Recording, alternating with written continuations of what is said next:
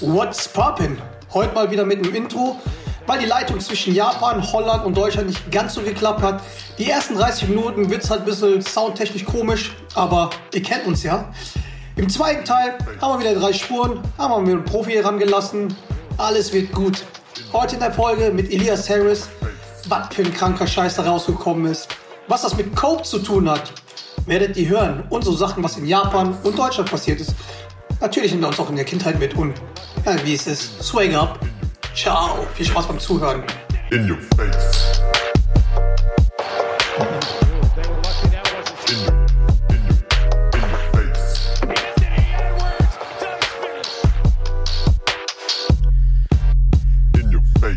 Ja, Konnichiwa, Bitches. Willkommen in your face. Heute mit meinem lieben Begleiter Basti the Beauty Doret aus Holland und unseren ersten richtigen Gast über eine ganze Episode, Konnichiwa Elias Harris. Konnichiwa, Genki Deska? Ja, du mich auch. Einmal. Wie geht's? Guten, Ta guten Tag, guten Tag aus Holland. Bedankt, bedankt. Wie ist es, mein Lieber? Wie ist es in Japan, big in Japan? Äh, Im Großen und Ganzen richtig gut, muss ich sagen. Also ich habe mich gut äh, eingelebt. Äh, klar, ein kleiner Kulturschock ist immer, wenn du äh, in, in, in einen anderen Kulturkreis kommst wie, wie Asien. Ähm, aber ähm, letzten Endes äh, finde ich mich hier wirklich gut zurecht, muss ich sagen. Also ist echt kein Problem. Alles äh, easy going. Die Leute sind super freundlich, hilfsbereit. Ähm, und demnach war es eigentlich relativ simpel, hier anzukommen. Nice, nice. Darüber kommen wir ja später. Ähm, für unsere Zuhörer, es ist Montag. Äh, wir haben eine Drei-Länder-Konferenz. Äh, Deutschland, einmal in Holland. Basti, du bist in Holland, weil du wieder Euroleague am Start bist, ne? oder? Ja, ja, genau, Euroleague. Euro, sowas ähnliches. Euroleague.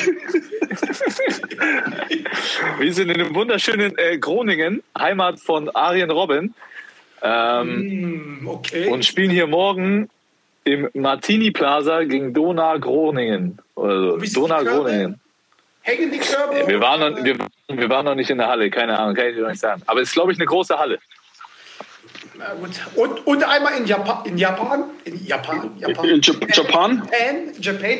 Das heißt, äh, keine Sorge, Leute, Internetverbindung wird stimmen, weil der Basti weder in Bayreuth oder in Nürnberg ist. Das heißt, äh, Internet in Holland und Japan ist halt ein bisschen fortgeschritten. Deswegen, ähm, ja, widmen wir mal unser, mal, uns unserem Gast, Elias Harris. Danke, dass du dabei bist. Ja, danke. Wie viel Uhr ist es denn gerade bei dir, Elias? Wir haben jetzt 18.11 Uhr auf die Minute genau. Also es sind sieben Stunden Zeitverschiebung. Sie sieben Stunden bloß genau. Ah, fein, fein. Das geht ja noch, das geht ja noch. Das heißt, äh, die Wahrscheinlichkeit, dass du nüchtern bist und äh, Dorit nicht stoned ist, ist sehr groß, weil wir haben hier 11.11 Uhr. 11. 11 11 Uhr 11 Karnevalsbeginn. Gute Voraussetzung, gute Voraussetzung. Nur meine Frage, ey, ähm, weil wir wollten es mal ein bisschen professioneller machen. Ne? Äh, ich glaube, vielleicht klappt es, vielleicht auch nicht. Ich glaube eher das Zweite, aber Groom Ey, wir haben heute für alle Zuhörer, wir haben uns, der John und ich, wir haben uns heute früh um 8 Uhr schon zusammen telefoniert. Meeting. Äh, und dann hat der John wirklich eine Gliederung, ja, die ich gerade vor mir liegen habe. bis ins letzte Detail hat er das ausgearbeitet. Elias, es bleibt wirklich äh, keine Frage offen. Und Okay, okay. also Bin, er ges hat da bin wirklich- gespannt. Er hat da wirklich ein paar Details reingehauen. Lecco mio, ey. Ja, so. Weil ich ja, äh, ich muss ja halt ein bisschen Druck, weil du kennst ja Angulopedia, äh, muss wieder liefern. Nachdem äh, letzte Woche Angulopedia ein bisschen, ein bisschen äh, ja, in Argen war, musste Angulopedia mal wieder liefern. Mein Lieber, du bist in Japan, spielst Sie- Basketball. Ja. Es hat einen Grund, warum du Basketball spielst, wa?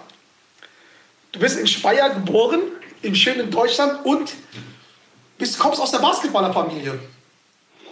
Äh, das ist richtig, ja. Bei mir in der Familie spielen eigentlich alle Basketball. Komplett. Geschwister, meine Eltern haben äh, früher Basketball gespielt.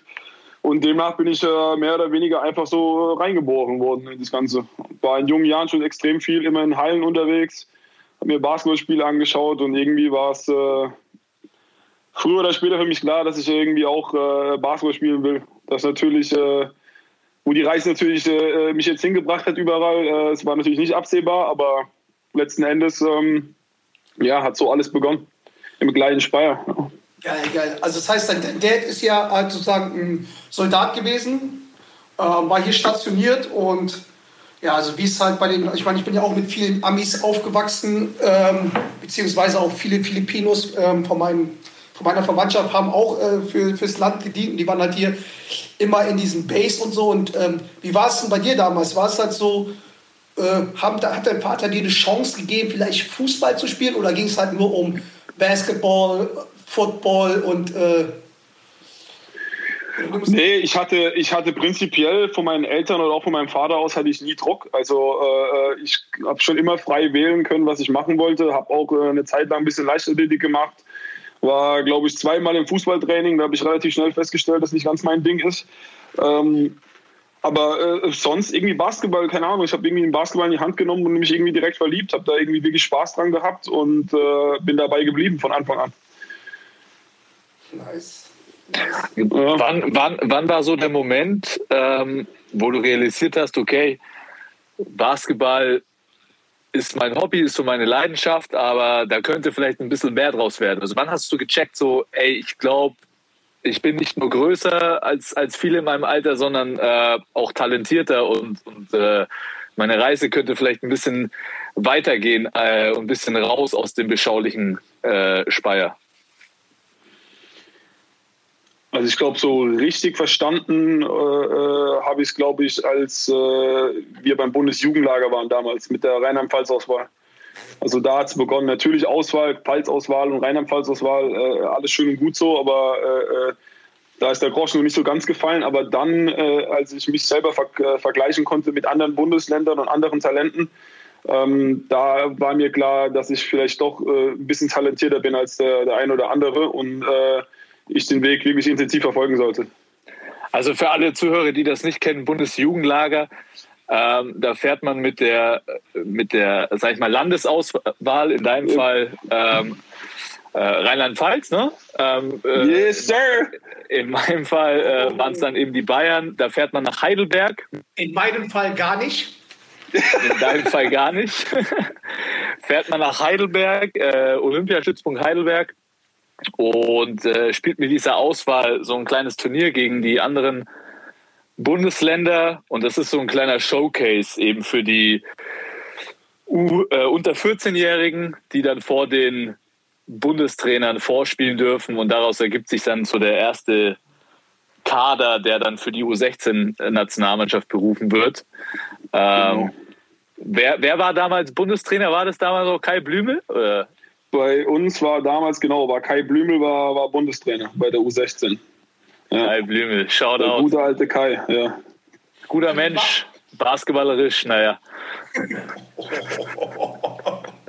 Ja, ey, Es hat einen Grund, warum der jetzt nirgendwo mehr ist. Okay, das ist, das ist, äh, ja, das, ist he's bringing the heat! das ist in your face, weißt du? Das ist,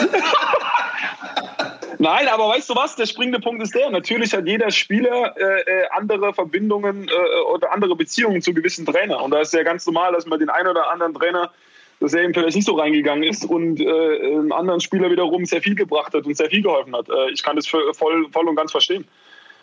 Von daher, ist, warte mal, wann war das bei dir das erste Mal mit der Nazio? U, U18 oder warst du bei der U16? Warst du noch nicht dabei? Aber bei du, oder? Doch, ich war bei der U18. U16, ich war bei der U16 auch dabei, allerdings dann verletzt und dann erstmal raus. Ähm, dann U18 gar Ah, nicht dabei stimmt, gewesen. stimmt, stimmt, stimmt. Ich war so fasziniert von Basti. Der hatte mit, mit 15, 16 hat er die wildeste Brustbehaarung gehabt. Da habe ich auch keinen Bart gehabt, war er wie ein Bär. Wie ein Bär war er da gestanden. Unglaublich. ey, damals, da, damals war ja noch Bastis äh, ähm, Geburtsdatum 1.1., du weißt.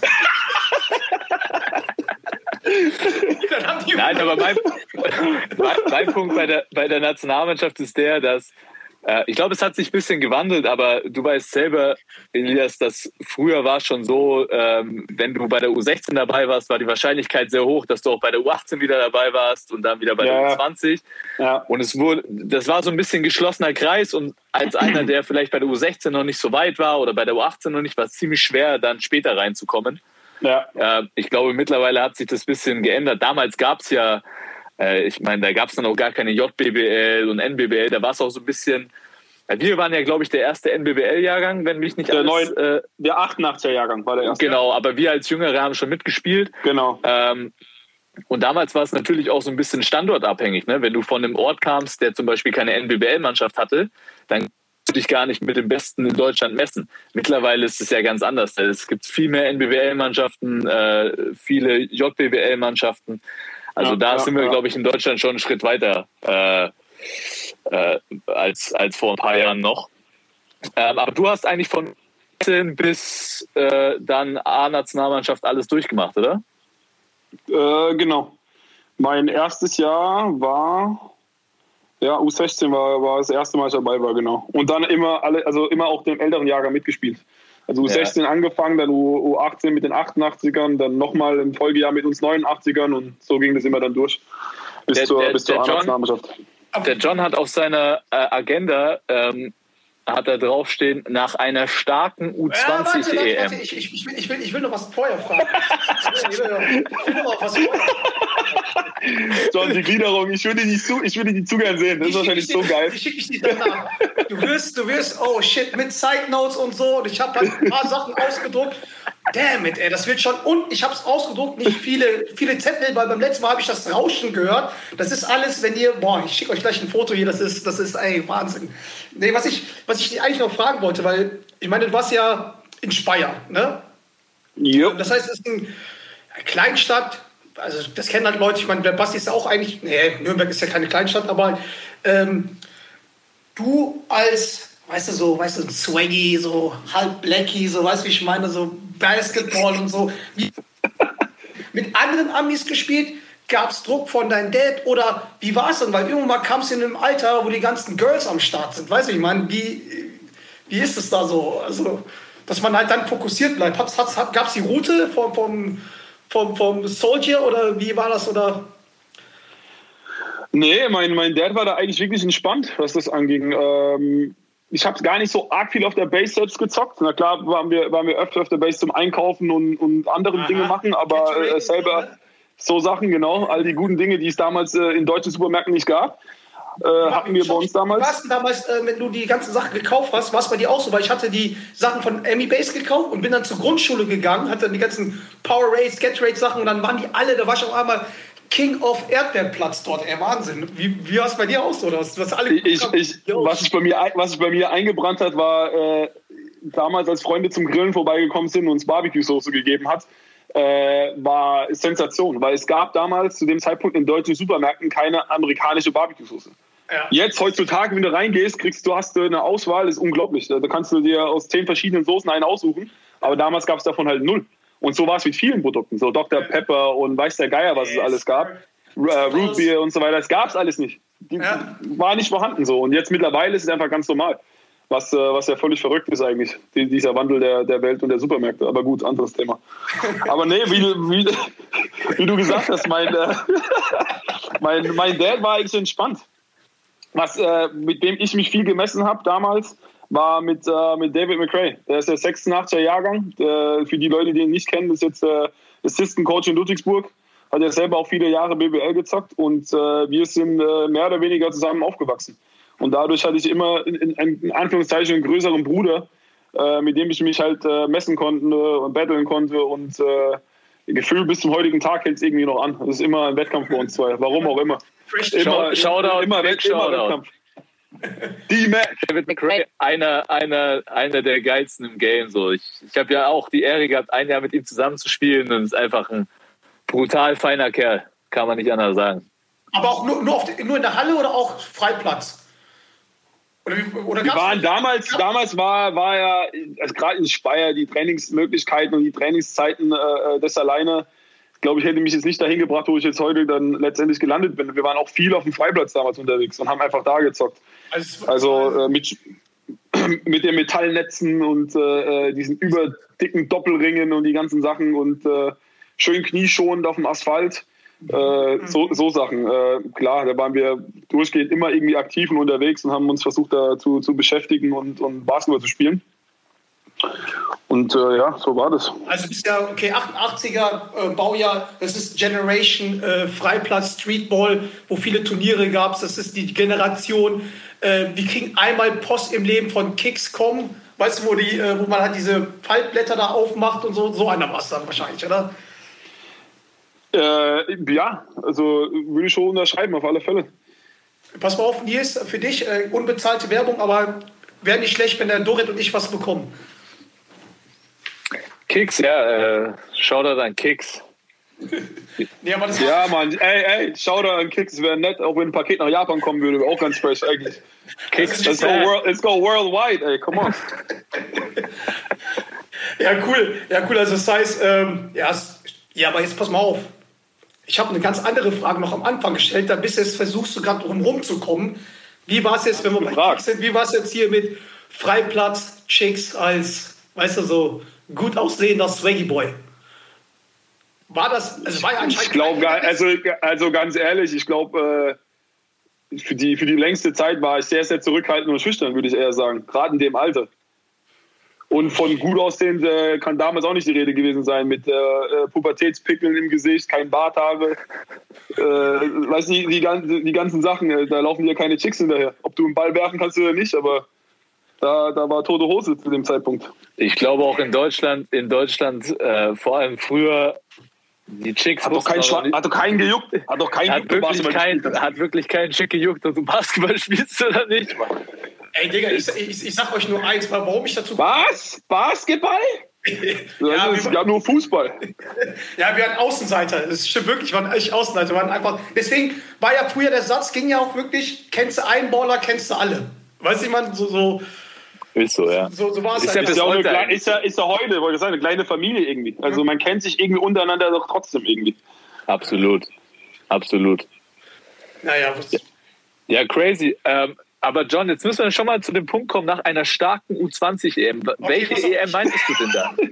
Ja, stopp, stopp, stopp, stopp. Nee, Ich bitte, war, war das die, Elias, war das die EM, wo wir zusammen waren? Oder? Stopp. du, ah, du meinst die in, in, in, in U20. Ja, In Rhodos. weil die, weil John, die, Ja, EM waren kannst du, glaube ich, nicht meinen. Nein, Da war, ey, weißt du, wir waren stark, aber nicht auf dem. Feld. Wir, waren, wir wollten gerade sagen, John, also wir waren, das war echt eine starke EM. Da haben wir stark abgeliefert, aber leider nicht auf dem Feld. Das war, das war, Pass auf, pass auf, ich habe, also bei mir, ich habe es ja unter der, pass auf, aufpassen, Gliederung on the map. habe ich das aufgeschrieben, weil nämlich, da kam ähm, das erste Mal, habe ich deinen Namen da äh, zu dem Zeitpunkt gehört. Ähm, das war 2009 on the map, da hieß es, mein, da habe ich schon in München gewohnt, da hieß es mein, von meinen Jungs, ey, Digga, da sind so zwei, zwei 20-Jährige in der Nazio und da fiel halt dein Name und halt der vom, vom Robin. Und da habe ich mich halt ein bisschen erkundigt. Und da hieß es ja, du hattest anscheinend eine persönliche starke U20-EM, woraufhin der Bauermann dich und Robin halt mit zur äh, EM nach Polen mitgenommen hat. Und das war das, was ich hier äh, geschrieben habe. Und das war da, wo ich glaube auch die meisten dich dann auf einmal ähm, auf dem Helm hatten oder auf dem Radar halt. Also die jetzt nicht diese Insider, jetzt so sowas wie, wie, wie, wie Doret oder sowas halt, sondern halt so solche Leute wie ich. also man muss, da, man muss da mal dazu sagen, wir hatten da eine brutale Mannschaft. Ich weiß noch ganz genau, äh, neben Elias waren Spieler wie Robin, Tibor Pleiss, Philipp Schwete, Maurice Stuckey, ähm, Andy Seifert. Also es war eine, von nominell eine richtig, richtig starke Mannschaft und ich weiß noch bis heute, ähm, Dirk Bauermann hat zu uns gesagt, wir müssen eine Medaille holen. Weißt du das noch, Elias? Äh, ja, glaub, das es war wurde- beim es wurde, Auftakt- Ich sag dir, es wurde, es wurde viel gesagt, aber äh, letzten Endes äh, hast schon recht. Jetzt will man Jahre, also jetzt zurückblickend, äh, äh, viele Talente und äh, es haben sich auch extrem viele in diesem Kader durchgesetzt und sind in der ersten Liga gelandet und haben sich da auch, haben da auch eine Rolle gespielt in ihren Mannschaften oder spielen immer noch tragende Rollen in ihren Mannschaften. Aber ähm, die Erwartungen, die wir, die, die damals äh, an uns gerichtet wurden, muss man sagen, haben wir, haben wir leider nicht erfüllt. Konnten wir nicht erfüllen. Aber ähm, lag, also wer war denn der Trainer? Erinnerst du dich noch? Bei der U20 Ja. war, war Hendrik Rödel. War War auch der Trainer. Ja, gut. Nur, ich meine, klar, letztendlich, das sind wir wieder beim Thema. Ist immer die, ist immer die Frage, weißt du, waren es die Spieler, waren es die Trainer? Okay, ich hätte jetzt. Nee, ich glaube, ich glaube, ich glaube, Ich glaube, wir waren. Das war der falsche Spielort. Weil ich weiß bis heute noch, Rhodos ist eine fucking Partyinsel. Und wir kamen da als äh, U20, ja, Deutsche, wir kamen an am Flughafen, nur kurze Röcke gesehen, braun gebrannt, alle Leute nur am Feiern. Und dann waren wir auch noch in so einem Hotel, wo ähm, der geilste Pool der Welt war. Mindset, glaube ich, war von Anfang an auch äh, komplett falsche Richtung. Ja, die, die, die Sonne und so weiter, das war schon nicht so, äh, war nicht so optimal. Sonne, Sonne sind wir Deutschen nicht gewöhnt. Wir haben immer die besten, die besten Länderspiele waren immer so ähm, Tschechien, die Richtung. Tiefsten Sibirien, so ungefähr. Da waren wir gut, da sind wir gut. Ja, ich Mit so, Ablenkung können wir nicht. Ja, ich meine, ich meine, das wäre nicht das erste Mal, dass der äh, Herr Rödel mit einem starken Kader äh, ein Turnier verkackt hat. Anderes Thema. Anderes Thema. Aber äh, genau, das war 2009 und dann, äh, weiß ich noch, wurden, wurden vier Spieler äh, zur A-Nationalmannschaft von Dirk Baumann äh, befördert. Und unter anderem du und Robin wurde dann mitgenommen zur, zur EM. Äh, Ey, erzähl mal, haben Polen. Genau, nach Polen. Erzähl mal so, äh, was waren so deine Gefühle oder deine Erfahrungen, die du damals mitgenommen hast? Weil das war ja schon ähm, ja, mit, mit den alten Haudegen nochmal. Ne? Danach hat sich ja so ein bisschen äh, eine kleine Revolution in der, in der Nationalmannschaft ergeben. Ja, ich glaube, das war tatsächlich, äh, muss das, glaube ich, das letzte Jahr gewesen sein, wo so wirklich die ganzen alten Haut oder 2010, das Jahr drauf war es das allerletzte Mal, aber ich glaube trotzdem mit, mit Patrick Femerling und, und Desmond und äh, Hamann und Co., wie sie alle heißen, die waren ja da alle noch mit am Start und ähm, das war schon sehr, sehr besonders zu dem Zeitpunkt. Also es war wirklich eine, eine, riesen Ehre, äh, äh, in, in jungen Jahren mit 20 in der A-Nationalmannschaft zu spielen, direkt auf ein großes Turnier zu fahren und auch gegen, gegen andere Länder zu spielen, die bestückt waren mit NBA-Spielern. Das war alles äh, äh, äh, war ein riesen Highlight in meinen Augen. Und äh, es ist, ja, es war einfach nur verrückt. Ich, ich konnte es irgendwie so gar nicht so ganz fassen und glauben, dass es wirklich stattfindet zu dem Zeitpunkt. Wer, wer hat dich am meisten unterm Arm genommen dort? Ich muss dir sagen, die Jungs waren alle korrekt. Also wirklich, die ganzen Veteranen, die wir alle hatten, waren wirklich mega, mega korrekt. Was Also, äh, ich, was ich nicht so korrekt fand, ist halt, ich habe ein paar von den Veteranen angeschrieben. Und irgendwie ist das, bleibt das Buch für mich immer geschlossen. Ich habe versucht herauszufinden, was die mit dir veranstaltet haben, was deine Rookie-Taufe war, aber das Ding war dicht. Ich habe alles versucht, aber keiner wollte erzählen, was sie mit dir veranstaltet haben, wo du deine ersten Nationalmannschaftstage hat, weil man hört immer wildeste Stories, aber zu dir haben die da nichts gesagt. Gab es da irgendwas oder gab es da nichts? Irgendwelche Tests? Ich überlege gerade, also weitestgehend eigentlich hatte ich wirklich meinen Frieden. Äh, ich glaube, das Einzige, was ich machen musste, war während dem Interview, anstatt wir immer Bier zu sagen. Ich war dann da wirklich, ich war da zehn, zehn Minuten, glaube ich, war ich dann da drin gesessen und habe versucht, das Wort wir zu umgehen, was ja manchmal, äh, was ja gar nicht machbar ist. Und war dann immer drin gesessen, habe vom Bier gesprochen. Und wurde echt, also am Anfang ist keinem aufgefallen, aber je länger das Interview ging, die, die Blicke die ganze Zeit, immer dieses Lachen dann im, im Hintergrund. Und ich, ich habe mich so, es war so beschämend in dem, in dem Moment, aber es gehört dazu, also von daher äh, war, war rückblickend eine geile Aktion auf alle Fälle. Also warst du im Mond und sogar noch in Rod- Rhodos sozusagen, weißt du so? So ungefähr, ich bin gar nicht rausgekommen aus dem Ding. Ey, und, und wer hat es dir aufgebrummt? Wer war der Kapitän? Ich glaube, es war tatsächlich, wenn mich nicht alles täuscht, war das Steffen und, und, und, und Desmond. Die Penner, genau, die habe ich ja angeschrieben. Und Ich glaube, die zwei, ich glaube, von denen, von denen ging das aus, glaube ich, ja. Und mich nicht alles täuscht, war Patrick auch noch hinten dran gestanden, Fehmarn, der hat gesagt, ja, gute Idee. So ungefähr. Ja, geht ja noch, okay. Ja, bei Patrick war es. Äh, War gut, war chillig. Also es war hätte schlimmer, hätte mich wesentlich schlimmer treffen können. Da kenne ich ganz andere Geschichten, über die wir, wo wir auch nicht näher drauf eingehen müssen, aber geht auch schlimmer. definitiv. Frag mein Kollege später.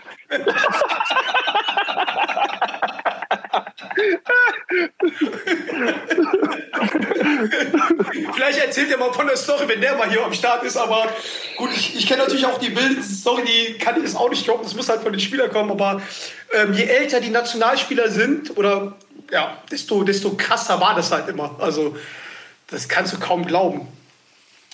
Ja, aber Nazio war, ähm, ja, war dann halt dann erfolgreich, was heißt erfolgreich, ähm, hast ja noch lange Nazio gespielt und ähm, ja, wie, Naja, lange, lange ist relativ, aber ein paar Wollt Spiele grad- ich ich wollte ja. ich wollt gerade sagen, es war ja dann so ein bisschen. Ähm, mein, mein erstes Jahr wirklich Nazio war 2012. Ja, und äh, ich weiß, hast du 2012 mitgespielt? Ich habe irgendeine Quali noch mitgespielt. Ich weiß nicht, ob das 12, 13, 14, irgendwann, ich habe noch ein Jahr, habe ich noch, da habe ich noch mitgespielt. Ich weiß aber nicht mehr, welches Genau. Jahr das genau das war. Genau, und dann kam es ja, also nicht, ob es ein Verwürfnis war, aber irgendwie Genau, warst du ja dann nie mehr am Start. Und das war für mich schon so ein bisschen verblüffend, ja, dass du, dass du, ähm, dass du dann eigentlich nie wieder in der Nationalmannschaftstrikot gesehen wurdest. Was, was, was waren da so die Gründe? Ich meine, sicherlich kam ja dann das Thema auf, irgendwie NBA und so weiter, aber dann auch später, als du wieder in Bamberg warst, äh, hast du ja wirklich absolut deine Leistungen gebracht und warst aber irgendwie nie, mal- nie wieder Thema. Hast du da eine Erklärung für? Kam das von deiner Seite oder ähm, was waren da so die Nee, also ich glaube prinzipiell, äh, äh, klar, es kam dann später noch das Verletzungspech dazu, was so ein, so ein, so ein anderer Grund war zu sagen, okay, äh, irgendwie mit dieser, mit dieser, mit dieser Doppel- und Dreifachbelastung mit Euroleague, die wir drei, vier Jahre hatten am Stück, äh, viele intensive Trainings, äh, äh, die Saison ultimativ lang gefühlt und dann im Sommer zwei Wochen Pause und dann ran an die Nationalmannschaft schon wieder. Äh, dann noch Familie, äh, was noch dazu kommt, gekommen ist, wo ich auch Zeit wirklich mit meiner Familie verbringen wollte. Das sind alles so Sachen, wo irgendwie dann für mich relativ früh und schnell äh, festgestanden war, dass das für mich einfach, äh, mir ist es zu viel, mir war es too much. Ähm, das kann klar ein Außenstehender vielleicht nicht ganz verstehen, weil er sagt, das ist eine riesen Ehre und, und, und Stolz und hier und da und tralala. Ja, stimmt. Auf der anderen Seite aber, du hast ein langes Jahr. Was passiert dann, wenn du dich im Sommer noch verletzt bei der Nationalmannschaft? Was, also was ist dann, wenn du dir das Kreuzband reißen würdest oder so? Das interessiert dann hinten raus auch wieder keinen mehr. Und das waren für mich so Punkte, wo ich gedacht habe, okay, warte mal, ich habe jetzt Familie, ich muss, muss mich um, um, um, um meinen Nachwuchs kümmern, ich muss da, äh, ich will auch irgendwie eine gewisse Sicherheit für mich selber haben und für die. Und das war für mich dann irgendwann der Punkt, wo ich gesagt habe, okay, äh, es, es, es ist nicht mehr mein Ding oder ich, ich, das ist mir zu viel. Bei allem, was wir machen, Family first.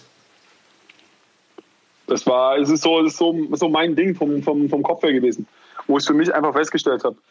Das ist, äh, mag für, den manch, für manch einen irgendwie schwer nachzuvollziehen sein, ganz, und klar, äh, ganz klar, aber es waren, waren, waren so meine Beweggründe zum, zum, zum damaligen Zeitpunkt zu sagen, that's it.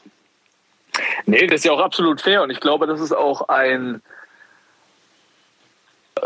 was zu wenig kommuniziert wird, ähm, dass es natürlich für jeden einzelnen Spieler auch immer eine, in Anführungszeichen, Gefahr mit sich bringt, wenn man, wenn man im Sommer für die Nationalmannschaft mitspielt, ähm, weil eben die Absicherungen ähm, im einer schweren Verletzung und so weiter nie wirklich hundertprozentig geklärt ist. Ja, es gibt zwar Versicherungen und so weiter, aber die sind bei weitem nicht so, ähm, dass die jetzt alles auffangen, was dir da kaputt.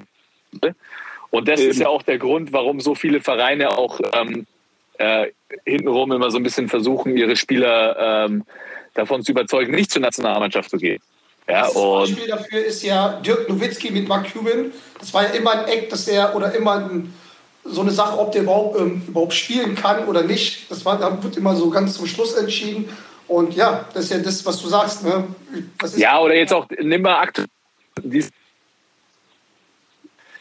Dennis, Dennis äh, wollte halt auch verständlicherweise das Risiko auch nicht eingehen, äh, Nationalmannschaft ohne Versicherung zu spielen, die seinen Marktwert abdeckt, ja. Ähm, weil was passiert, wenn du dich da wirklich schwer verletzt, dann nimmst du einfach einen enormen finanziellen Schaden. Ähm, in der Öffentlichkeit wird es natürlich dann gleich so dargestellt, dass man nur so ein geldgeiler Spieler ist und, und äh, nicht fürs Land spielen will. Aber wenn man sich mal wirklich Gedanken darüber macht, was da, was da alles dranhängt, äh, dann kann man sicherlich diese Entscheidungen nachvollziehen. Und was noch dazugekommen ist, was man auch sagen muss, in, in, in, in- den Jahren äh, war es ja auch mit, mit Head Coaches hier und da und tralala, es war ja alles irgendwie äh, sehr inkonstant. Ja, also war es war Struktur, einfach, es war, es, es war, ich wollte gerade sagen, da hat einfach so eine Struktur gefehlt, wo man sagen kann, okay, ähm, ich opfer meinen Sommer und spiele für mein Land und es hat Struktur, es macht Sinn, wir, wir, wir können wirklich was reißen. Aber das war ja jahrelang Ja. gefühlt nicht der Fall, muss man auch mal ehrlich gesagt äh, äh, äh, erwähnen und sagen. Also Ja, absolut. Das, hat- was absolut gefehlt. Ich glaube, man hatte die Chance, so eine wirklich enge Truppe aufzustellen, auch von Spielern, die, die Bock hat, untereinander oder miteinander zu spielen und was zu erreichen, dass man so einen drei bis fünf Jahresplan hat, wenn man immer die gleichen Jungs holt, den gleichen Trainer hat, dass man so Ziele verfolgt. Wie das andere, Verein, äh, andere Länder auch gemacht haben, wie die Spanier, die waren ewig zusammen. wollte gerade sagen, ne? Dann kannst du auch richtig was aufbauen. Aber da war immer ein Kommen und Gehen, ob von Trainerseite oder von Spielerseite. Es war immer irgendwie Unruhe drin. Und ich glaube, dass sich das bis heute irgendwie.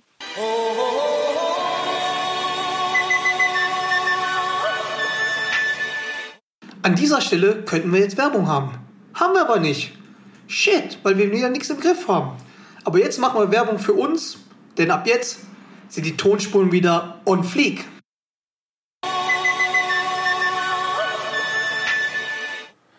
Ups, ups, ups, da sind wir wieder. Glasfaser in Japan hält nicht ganz so krass. Ich weiß nicht, wie dein Owner ist oder ob Japan sagt, kein Internet mehr gerade. Egal. Nazio beendet. Jetzt kommen wir mal ähm, zu einer anderen Sache. 2009 hat sich entschieden, Gonzaga College. Bitte, bitte sprich es richtig aus. Das heißt Gonzaga. Gonzaga. Gonzaga Bulldogs. Ja, John hat immer ein bisschen Probleme äh, bei Mit der der- Aussprache. Okay. Gonzaga Bulldogs und Washington State. Wie war es da? Wie kam es dazu, dass du Also letzten Endes äh, mir selber ein Rätsel, wie es eigentlich zu diesen Angeboten gekommen ist. Ich habe eigentlich damals, als wir das MBBL All-Star Game in Mannheim gespielt haben ähm, und ich äh, MVP geworden bin, habe ich im Anschluss im Interview einfach gesagt, ich würde gerne ins College gehen und äh, meine Karriere äh, am College fortsetzen. äh, Und keine Woche später äh, ist mein Handy heiß gelaufen. Habe ich unterschiedliche Colleges gehabt, die angerufen, angerufen haben und äh, wer alles? mich äh, einladen wollen zum Official Visit und so weiter und so fort. Das war das Einzige, was ich damals äh, gesagt habe. Und dann hat das alles seinen Lauf genommen. Und dann war Cincinnati hat angerufen, Delaware, Long Beach, ähm, ich überlege gerade noch, ich glaube Maryland, wenn mich nicht alles täuscht, war mit dabei und auch äh, unter anderem Gonzaga. Nice. Und dann, äh, ja, irgendwie die, die, die Bindung äh, äh, hat gepasst am Telefon, als ich mit äh, Tommy Lloyd, dem ehemaligen Assistant Coach von Gonzaga, gesprochen habe. Der ist jetzt seit diesem Jahr in Arizona. Und der hat gesagt, komm, äh, äh, komm rüber auf dein Official Visit. Official Visit bedeutet, du hast 48 Stunden Zeit, dir quasi alles vor Ort anzuschauen, um ein Gefühl so ein bisschen dafür zu bekommen, für die Schule, für die, für die Kultur. Und das habe ich dann auch gemacht. Und äh, als ich wieder auf dem Heimweg nach Deutschland war, war für mich klar, da will ich hin. Ich will gar nichts anderes mehr, mehr anschauen, da will ich hin. Also, Und genauso ist es gekommen. wie viele Visits hattest du? Eins, ich habe nur Ach, ein hast du ein. Visit? Die anderen Schulen wollten mich ja auch äh, überzeugen, dass sie besuchen kommen, aber ich bin da hingeflogen, bin gegangen und für mich war klar, that's the place I want to go. Und so war so. Was hat, was hat, was hat Gonzaga, ähm, was haben die da so, so aufgefahren, dass sie dich so schnell überzeugen konnten? Als ich da war zu dem Zeitpunkt war College Game Day, äh, was dann das, das, äh, das Spiel ist, das auf äh, ESPN übertragen wird und keine Ahnung, wie viele Einschaltquoten sind und so weiter und so fort. Und als ich reingelaufen bin, quasi durch die Katakomben hinten äh, äh, zu meinem Platz hin, auf einmal die ganze Student Section angefangen, so meinen Namen zu chillen. Oh Und das shit. ist natürlich krass, wenn du dann auf einmal 4.000, 5.000 äh, Menschen hast, die deinen Namen schreien äh, äh, und, und dich quasi dadurch versuchen zu überzeugen, äh, an, an ihre Schule zu kommen und Teil von Gonzaga zu sein. Und das war für mich so ein Gänsehautmoment. Und natürlich unter anderem auch, na, wie es vor Ort ist, ist ja ganz klar. Also sehr familiär gehalten. Ähm, irgendwie, es war keine, es ist keine Spokane, Washington ist keine, ist keine, äh, keine Riesenstadt, wenn man es so sagen will, es sind 250.000 Einwohner. Es war alles sehr überschaubar und damit habe ich mich irgendwie wohlgefühlt, weil klar, ich kam von kleinen Speyer mit 65.000, 70.000 Einwohnern und da war für mich so dieser nächste Schritt, auch äh, stadtmäßig, kulturell gesehen, war für mich klar, dass ich nach Gonzaga gehen will. Krass. Gab es da auch diese so wilde Partys danach, wo man halt dich versucht irgendwie äh, noch da zu halten? Weil das, man hört ja viel, dass die halt die so, so solche, Neuzugänge halt mit irgendwie einer Party überzeugen, dass man halt die dann halt ja auch hochträgt da. Gab es bei dir sowas? Ähm, naja, du, also du hast ja bei deinem Official Visit hast du ja einen Host, Ja. also jemand, der sich um dich Ja. kümmert. Also ein Spieler, ein aktiver Spieler. Auch bei mir war es zu dem Zeitpunkt äh, Robert Zachary, der unter anderem auch äh, vier, fünf Jahre bei den Lakers war, ähm, äh, nach seiner Gonzaga-Zeit. Und äh, ähm, wir waren dann gemeinsam mit Coaches und, und allem drum dran waren wir essen und sind dann anschließend äh, äh, noch äh, auf zwei, drei Partys gegangen. Aber ähm, letzten Endes, wie gesagt, das ist, war alles schön und gut. Aber so ausschlaggebend war wirklich das Drumherum. Weniger, ob, das, ob die Partys jetzt geil waren oder nicht so. Das hat alles damit äh, gar nichts zu tun gehabt. In, in, in meinen Augen oder in, zu dem Zeitpunkt halt für mich. Nice. Was lachst du, Dorit? Ey, nehme ich ihm nicht ab.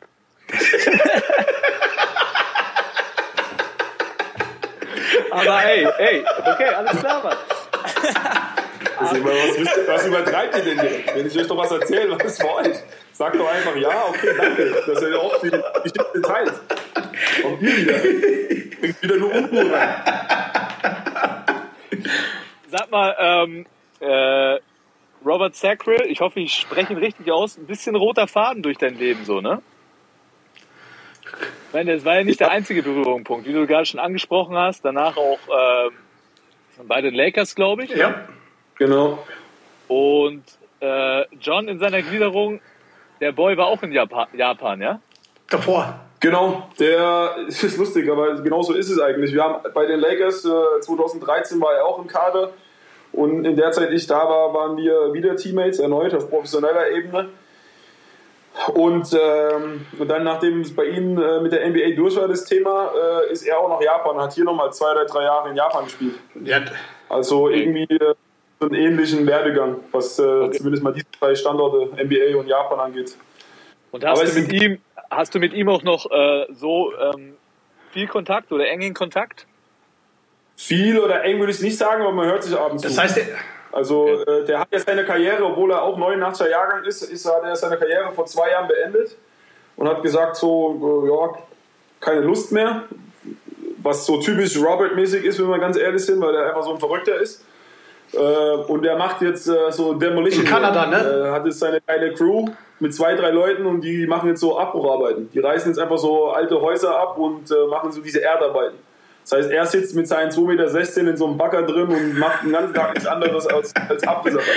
So völlig verrückt, so, in meine, in, in, so alleine die Körpergröße und das Talent, was er hat, einfach zu sagen, ey, passt so, ich habe jetzt keine Lust mehr auf das ganze Theater. Das ist völlig Also, verrückt. das macht- so. Aber so, so ist er immer gewesen. Der war schon immer so ein Freigeist, auch im College. Schon immer. Der, welcher welcher äh, Student im College holt sich zwei riesen Pitbulls als, als Mitbewohner und Haustiere? Aber die keine kleinen, so riesen Apparate.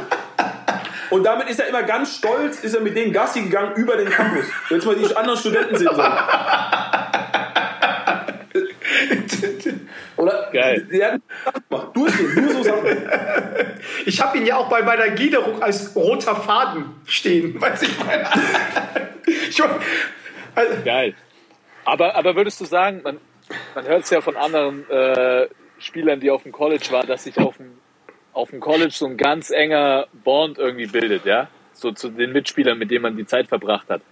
Ähm, ist, Ja. es, ist es bei dir auch so? Gibt es da, gibt's da Beispiele, mit denen du wirklich in super engen Kontakt bist? Besuchst du vielleicht ab und zu sogar noch ähm, das College im Sommer oder wie schaut's da aus? Äh, ich muss sagen, ich war schon lange nicht mehr äh, äh, in Spokane. Ähm, irgendwie hat sich das immer überschnitten dann mit, mit, äh, mit äh, Saison in Deutschland, so dann kurzer Sommer und dann wollte es nicht unbedingt eine Weltreise äh, nach Washington State veranstalten. Ähm, aber prinzipiell ist es, wie du gesagt hast, du hast einfach eine gewisse Bindung zu den anderen Alumni. Ähm, und es ist egal, ob das jetzt äh, äh, Athleten sind oder ob das einfach Mitstudenten sind. Sobald du äh, quasi gegraduated bist oder hast, dann ist es wie so eine, so eine kleine Sekte, kann man schon sagen. So, das ist einfach, man, man hält da zusammen und, äh, äh, und, und hört voneinander. Ähm, und lustigerweise, eigentlich mein bester Kumpel ist nicht mal ein Basketballer. Der, ähm, der war, äh, der habe ich einfach so kennengelernt und seitdem sind wir, sind wir richtig tight. Hören uns ein, zwei Mal die Woche. Er wohnt jetzt in Seattle, hat vorher in Wall Street, äh, in, Wall Street in, New- in New York gearbeitet und wir haben immer Kontakt regelmäßig. Also es ist schon irgendwie so eine, so, ein, so, ein, so eine Brotherhood irgendwie da. Wo, wo hast du denn da gelebt? Hast du da im, im Campus gelebt oder du da in diesen. In meinem ersten Jahr, meinem Freshman-Jahr, habe ich äh, äh, äh, im, auf dem Campus gewohnt, in, in einem Dorm. Okay. So Apartment-Komplex war das mehr oder weniger, habe ich mir geteilt äh, mit äh, Dimitri Gutzen. Jetzt für den einen oder anderen, der Football-affin ist, der hat ja drei Jahre Basketball gespielt, Dimitri Gutzen, und hat dann gesagt, naja, er sieht, er wird da kein, wird da kein Profi drin werden. Er geht zurück nach Texas und, äh, und spielt Football. Da ist er nach Baylor gegangen. Nice.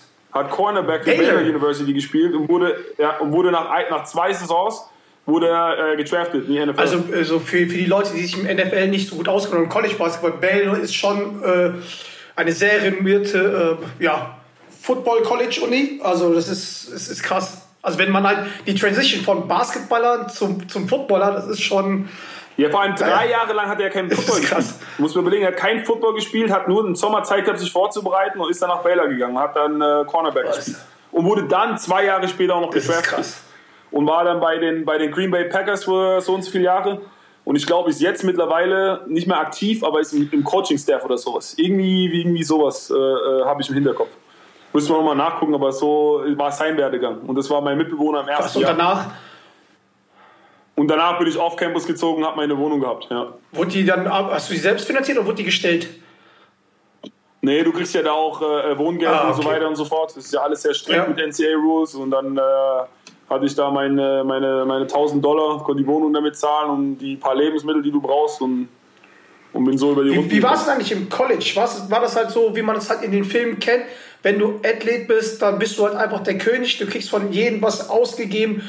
Wie waren die Partys da? Ist es wirklich so freak, wie das halt in den ganzen äh, YouTube-Clips, äh, äh, Ami, Hollywood, äh, äh, weißt du, so, so diese Filme, kennst du die Filme, die man sonntags im Vollsuff schaut? Ja, es ist, man muss schon sagen, also die Filme wie das dargestellt ist, schon, schon stark überzogen. Also so extrem ist es auf gar keinen Fall. Also zumindest mal in Gonzaga ist Okay. es so nicht. Äh, gut, Gonzaga Basketball ist das einzige professionelle, in Anführungszeichen, was es überhaupt in Spokane, Washington gibt. Wir haben keine anderen Profimannschaften. Das heißt, der ganze Fokus liegt komplett auf, auf, auf dem Basketball, was als Athlet oder als Basketballer sehr geil ist. Ähm, äh, aber äh, dieses Partyleben, so wie das in den ganzen Filmen geschildert wird und beschrieben wird, das, das gab es in dem Sinne nicht wirklich bei uns. Das, ich weiß, dass es das in Arizona State zum Beispiel gibt oder äh, überall, wo es schön warm ist, in Cali Okay. und so, da ist es ga- ganz normal, Standard. Aber bei Kann uns es mal kalt werden. im Pretty Northwest, da war, da war davon nicht so viel zu sehen. Okay, okay. Kommen wir mal zu einer Zeit, wo du auf jeden Fall kein Wohngeld mehr gebraucht hast. Nach der College-Zeit kam der NBA-Draft und dein Traum hat sich in Erfüllung oder ist in Erfüllung gegangen. Ähm, Später.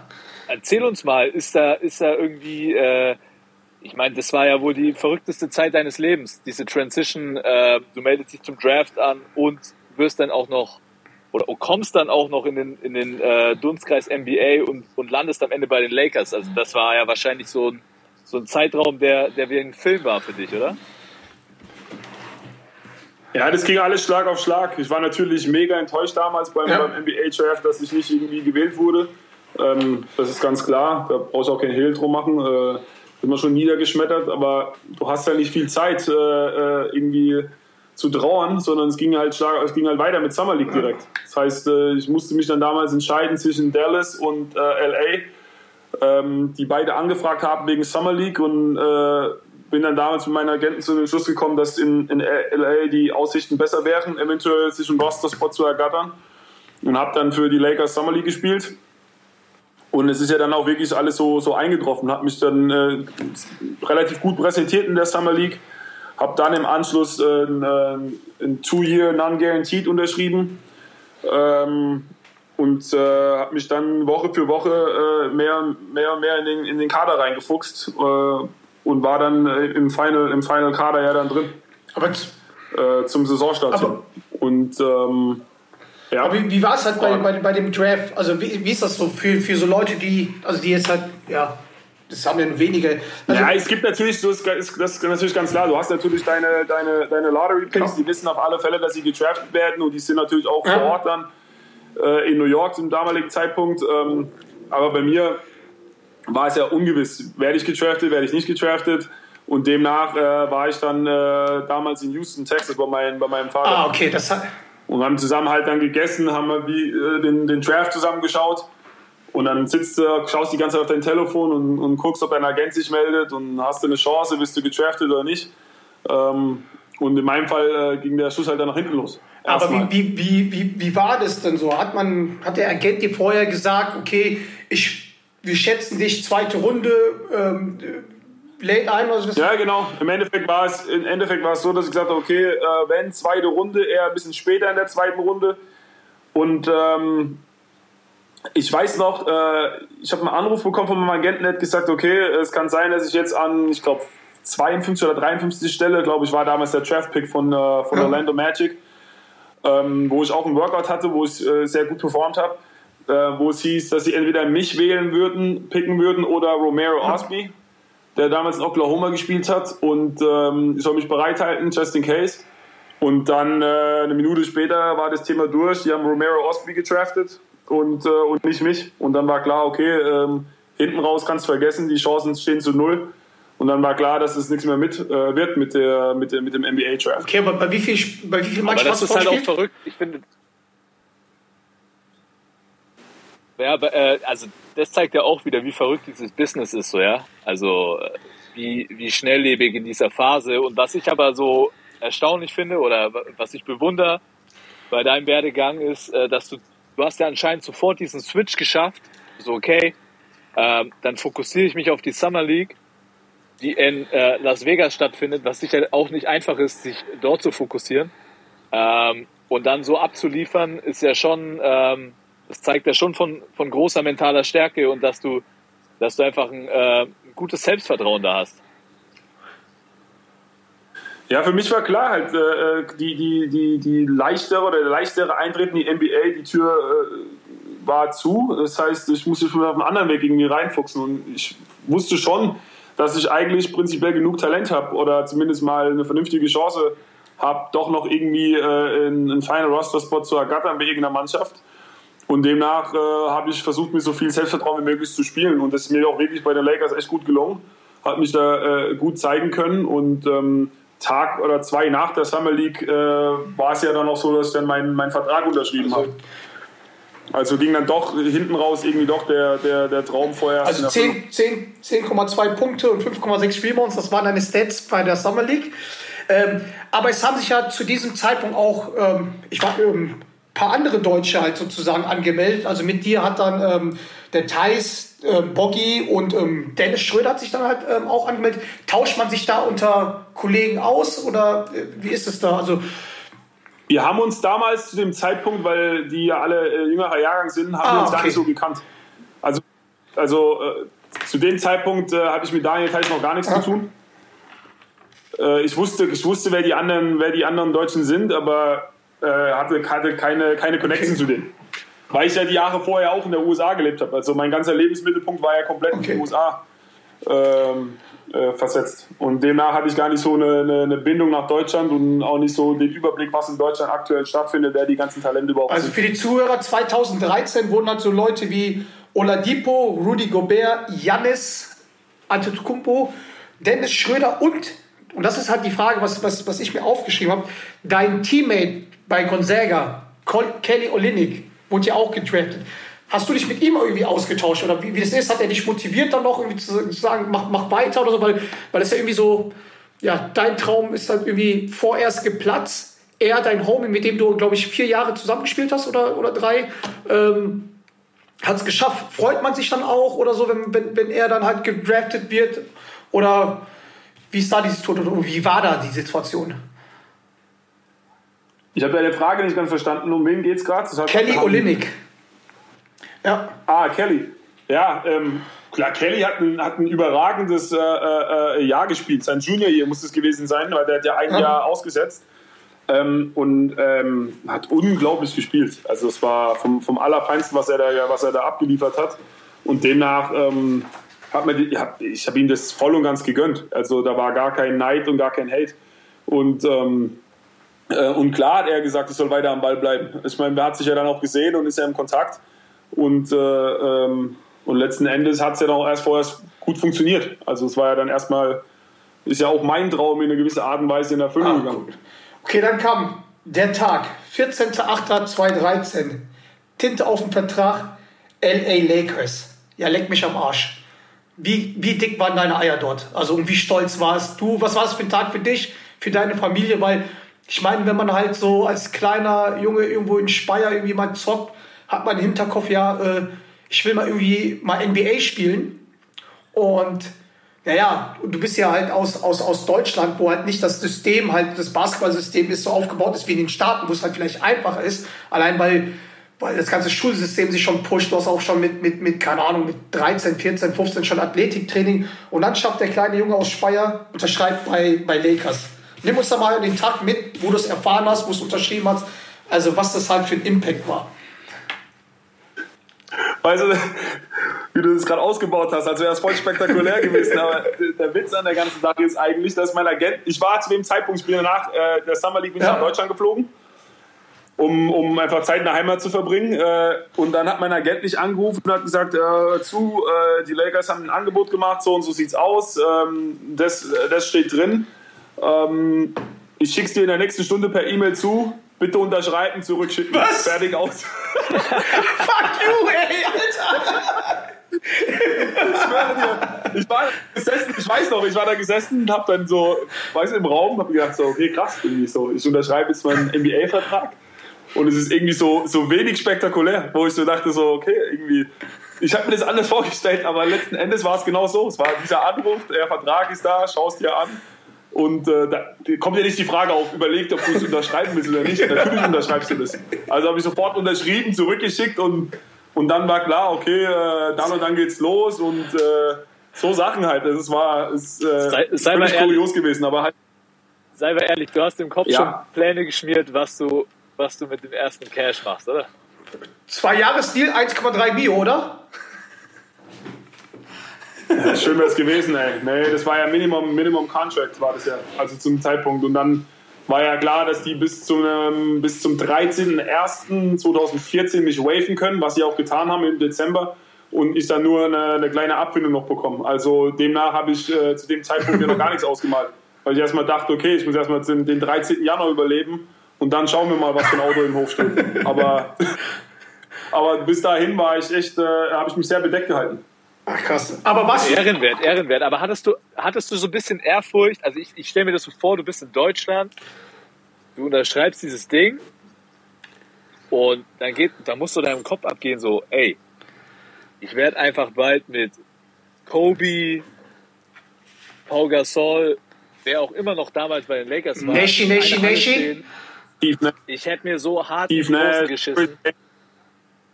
Ich sag dir, wie es ist. Summer League war alles für mich okay, weißt du? Ja. Aber ich glaube, und das ist das, was mir letzten Endes, glaube ich, auch ein bisschen ins Genick gebrochen hat, dass ich so ein bisschen starstruck war. Ich habe so ein bisschen äh, innerlich gemerkt, so, fuck, so. so ich habe selber, ich hab selber an mir gezweifelt, so, warum bin ich hier? Warum soll ich denn mit diesen Talenten, mit diesen, mit diesen Namen überhaupt zocken? Also, so wie du sagst, so auf gut Deutsch mir in die Hosen geschissen, so. Ich habe viel zu viel äh, Respekt wahrscheinlich gehabt. Ich hätte viel frecher sein müssen. Auf dem Feld. Ich meine, abseits vom Feld hältst du deine Klappe und gehst deinen Rookie-Duties nach. Aber auf dem Feld hätte ich definitiv viel aktiver äh, und, und verbaler und so weiter sein müssen. Also viel mehr zeigen müssen, so, okay, ich, ich gehöre dazu. Es seid nicht nur ihr, die Elite seid, sondern ich gehöre auch zu einem Elitenkreis dazu. Ich habe mir es verdient. Erzähl mal, man- Rookie, erzähl mal von den Rookie-Duties in der, in, der, in der NBA. Was? Rookie-Duties in der Wie bitte? NBA. Sag's nochmal. Die Rookie-Duties, was, musstest, was musstest, du, musstest du in der NBA machen? Musstest du keine Ja, Ahnung, es war für mich also meine Aufgabe. Ja, das auch, aber meine Aufgabe war immer so nach jedem Training, dass auf den ganzen Plätzen von den Veterans immer ein, ein, ein Handtuch liegt, dass sie sich duschen gehen können. Also es war ein reines Schikan. Der, der, es macht auch gar keinen Sinn, weil dieser Schrank mit den Handtüchern war eigentlich in dem Duschraum drin. Das heißt, es macht Sinn, du gehst duschen, nimmst dir ein Handtuch. Aber nein, ich musste reingehen, die Handtücher rausholen, auf deren Platz legen. So, so, so wachsen halt.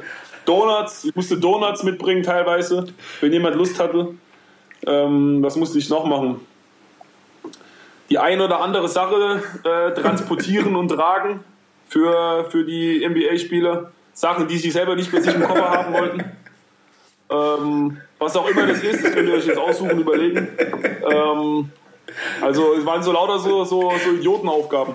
Aber du hast ja keine andere Wahl. Du kannst ja nicht sagen, nee, mache ich nicht, weil dann kriegst du es doppelt und dreifach.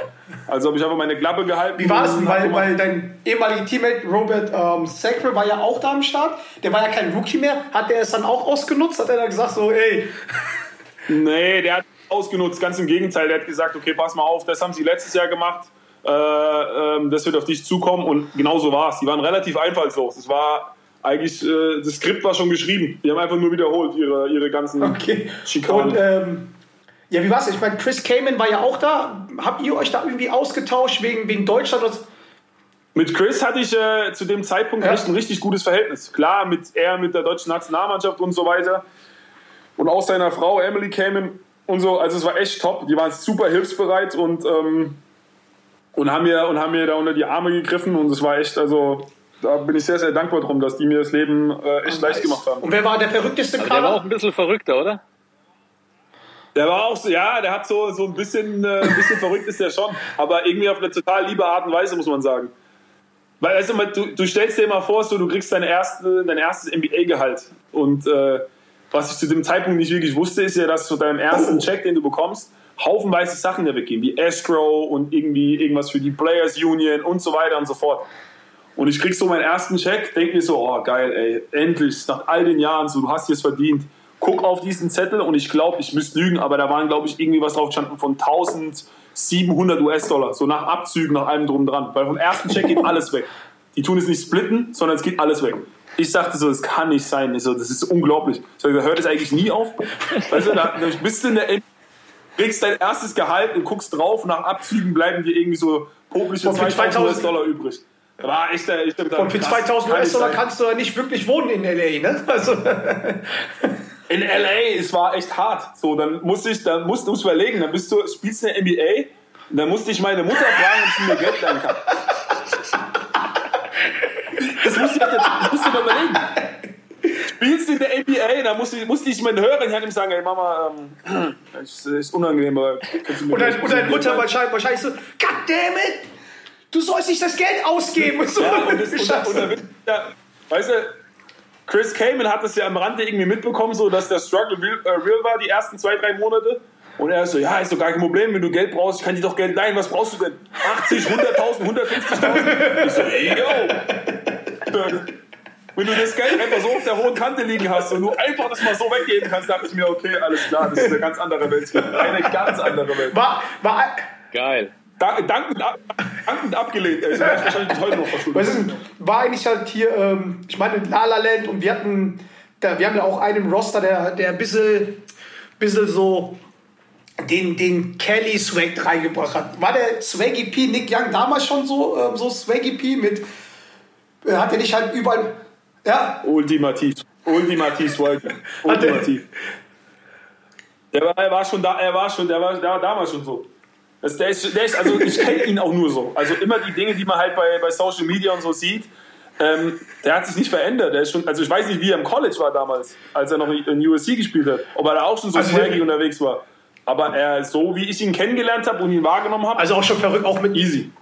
Auch, auch einer der Teammates, muss ich sagen, der war über die Maßen korrekt. War richtig Also ich habe nur gehört, dass der, weil ist ja ein sehr, sehr guter Freund von Bryce Taylor und der war anscheinend schon zu Highschool-Zeiten so, so, so drauf. Also wirklich mit, mit, mit welchen. äh, Ja, ist aber schön, dann hat er sich ja nicht verändert irgendwie so, trotz, trotz Geld und Reichtum. Das heißt, hat er dich auch, auch bei diesen ganzen äh, Parts mitgenommen mit den ganzen Stars, weil der war ja schon da gut unterwegs. Ne? Also ich meine, du kommst, in, du kommst nach äh, in die NBA, nach LA.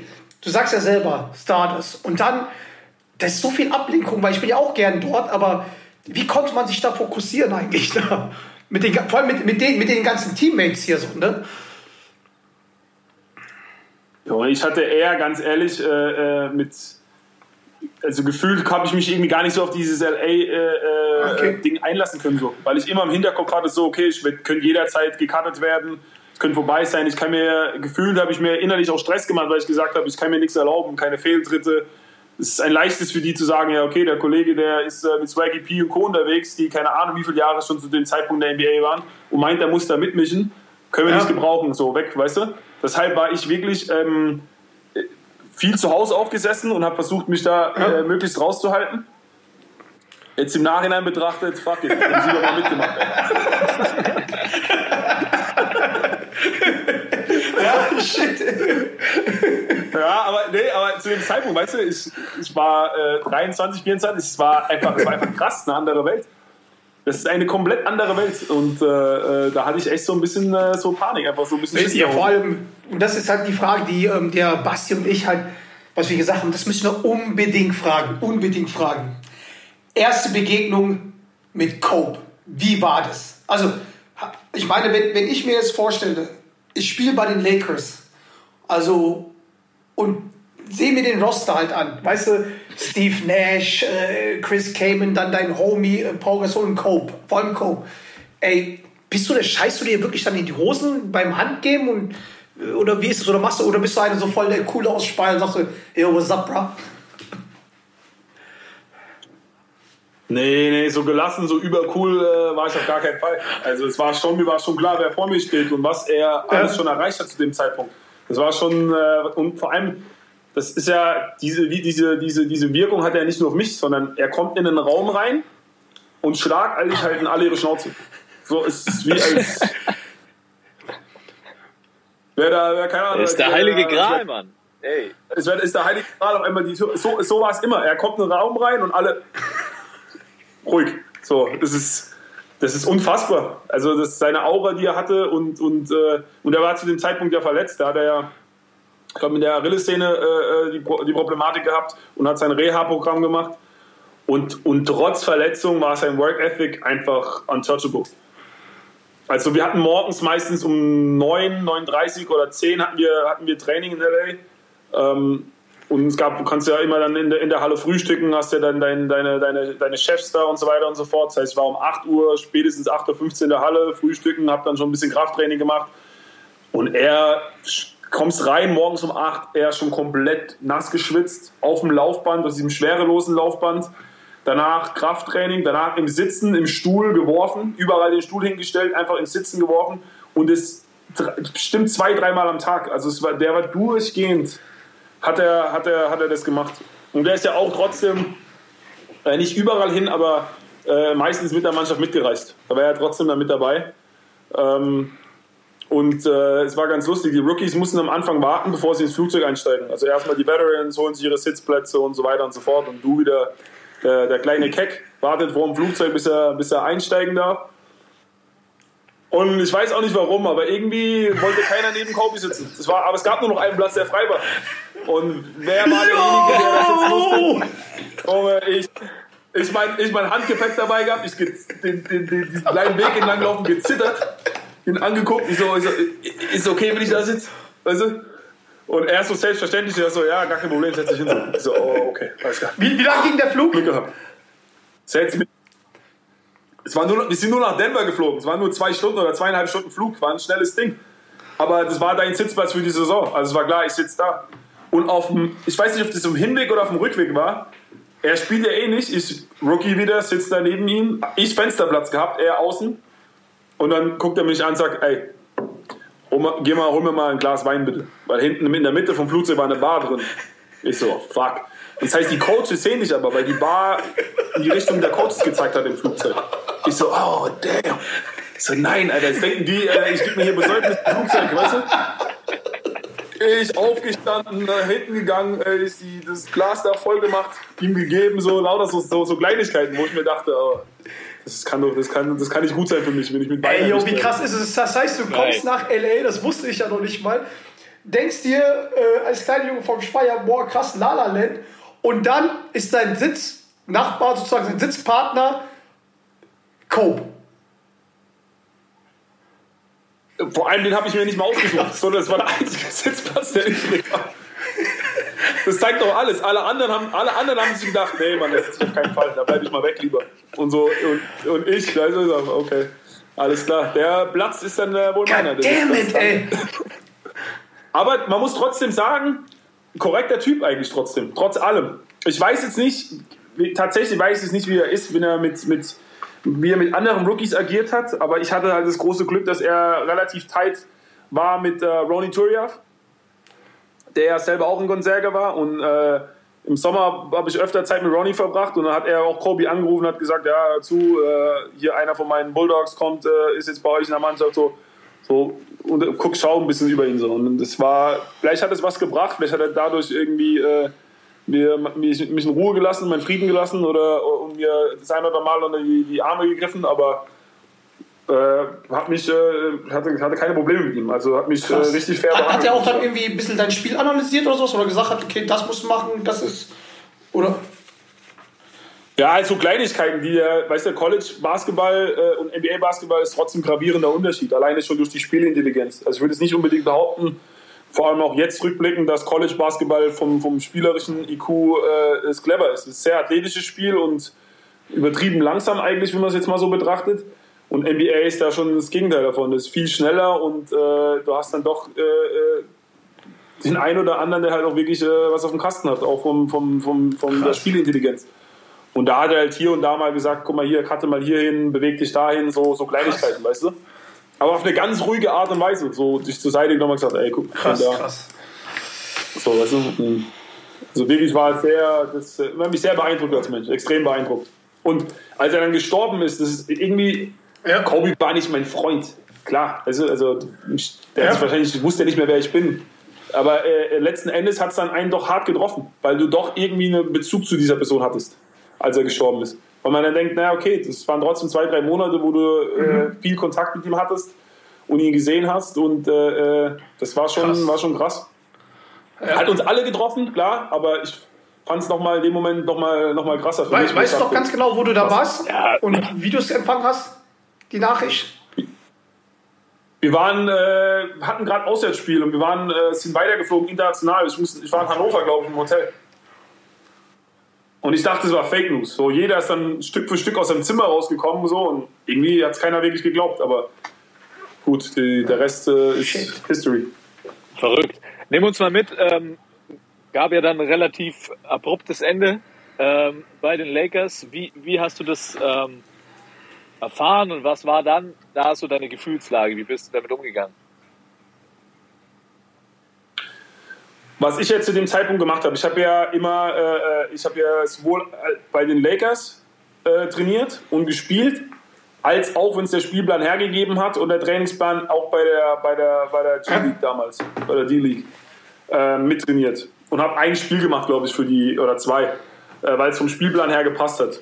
Was, ich war ja auch dankbar drüber, weil da kriegst halt Spielpraxis, weißt du, du kommst halt bei den Lakers, kommst ja nicht zum Zug, ist ja klar. Als Rookie oder so nicht, ist ja, äh, deshalb war ich da sehr dankbar, dass ich die Möglichkeit hatte. Und, ähm, und dann war klar, okay, äh, Elias, du spielst dieses Wochenende, äh, gehst du nicht mit uns, du, du spielst äh, für die, für die D-League. Ähm, Mannschaft war für mich okay, weil ich dachte, okay, bei der Lakers sitzt du eh nur auf der Bank, also spielst du, Spielpraxis. Und dann äh, am selben Tag hat mich dann, äh, doch muss am selben Tag gewesen sein, hat mich dann der, äh, der GM angerufen, hat gesagt, äh, ich soll bitte in die Halle kommen und dann kurz, kurz und schmerzlos, kein großes Tamtam. Ich habe gesagt, ja, hör zu, wir haben uns entschieden, dich zu waven. Ähm, hier sind deine Unterlagen, deine Papiere, dein, das Geld, das dir noch zusteht, das überweisen wir dir. Ähm, vielen Dank. Boah. Bye. Und dann, stand, und Und, dann äh, standst du erstmal da. Und, und, und was war deine Gefühlslage? Ja, ich war, ich dachte aber klar, okay, äh, ich muss jetzt äh, aus LA hier weg, weil hier brauche ich nicht länger warten. Ähm, das, äh, äh, Mike D'Antoni war der damals der Coach, der wusste davon auch nichts. Der hatte mich angerufen, hat gesagt, ja, ihm tut's leid, der hatte keine Ahnung. Ähm, Steve Nash hat mich noch angerufen oder hatte mir, der hatte mir geschrieben, hat gesagt, ey, Kopf hoch, einfach weiter arbeiten, es wird alles gut werden, ähm, die Welt geht nicht unter. Und, äh, und dann habe ich angefangen, meine Sachen zu packen äh, und bin dann erstmal zurück nach Spokane, Washington geflogen. Habe äh, gewartet, was die Optionen jetzt sind. Europa, ähm, vielleicht irgendein anderer NBA-Team, vielleicht doch eher die, die D-League oder G-League-Route. Ähm, aber für mich war ich dann irgendwie so im Kopf, wo ich gedacht habe, es war so, ich habe einen deutschen Pass, so ich gehe ich gehe zurück nach Deutschland. Ich hat dann irgendwie den Drang gehabt, nach Europa zu gehen und habe mich jetzt nicht irgendwie da in der, in der Development League gesehen, äh, am, am Battlen und am Kämpfen und dieses Ego-Gezocke und äh, bin dann äh, nach Bamberg zu dem Zeitpunkt, ja. Bamberg, Bamberg war dann das nächste große Kapitel für dich. Ähm, warst ja dann eine, eine echt lange Zeit in Bamberg, ähm, hast da, ähm, glaube ich, auch viele gute Freunde kennengelernt, äh, unter anderem mit, mit äh, Carsten und, und auch Daniel. Ähm, erzähl mal so ein bisschen, du warst sieben Jahre, oder? Sieben Jahre warst du bei Bamberg. Ja, 2013 bis äh, 20, ja. Okay, und ähm, war von vornherein dir klar oder, oder hast du gesagt, okay, ich gehe nach Bamberg und, und ähm, will mich hier durchsetzen und hier so ein bisschen mein Zuhause finden? Oder hast du immer noch so im Kopf gehabt, so hey, äh, irgendwie, ich will den Sprung wieder zurück in die NBA schaffen? Ähm, anfangs, die, die, die, die ersten zwei Jahre, äh, habe ich schon gedacht, dass ich den Sprung nochmal schaffen werde, um in die NBA zu kommen. Aber mir äh, ist jetzt, jetzt, wo ich älter bin und, und äh, nochmal rückblickend äh, das alles betrachte, es hat auch äh, Talent allein in der NBA, ähm, es hat nicht, hat nicht alles was mit Talent zu tun, würde ich sagen. Sondern das Timing muss passen, du musst am richtigen Ort, im richtigen Moment sein. Ähm, für mich ist das beste Ja. Beispiel Matthew Dellavedova war bei mir in der Conference damals, äh, selbe Draft Class und der ist äh, in Cleveland gelandet. Ich glaube, der war auch undrafted und ist in Cleveland gelandet. Zu dem Zeitpunkt war in Cleveland aber auch kein LeBron James mehr. Das heißt, Ja. Cleveland war am Abgang. Also da war kein, kein Druck da. Aber bei den Lakers ist immer Druck da, wegen dem Namen also, und, der, und der Historie des Vereins. Und wir haben nicht performt zu dem Zeitpunkt.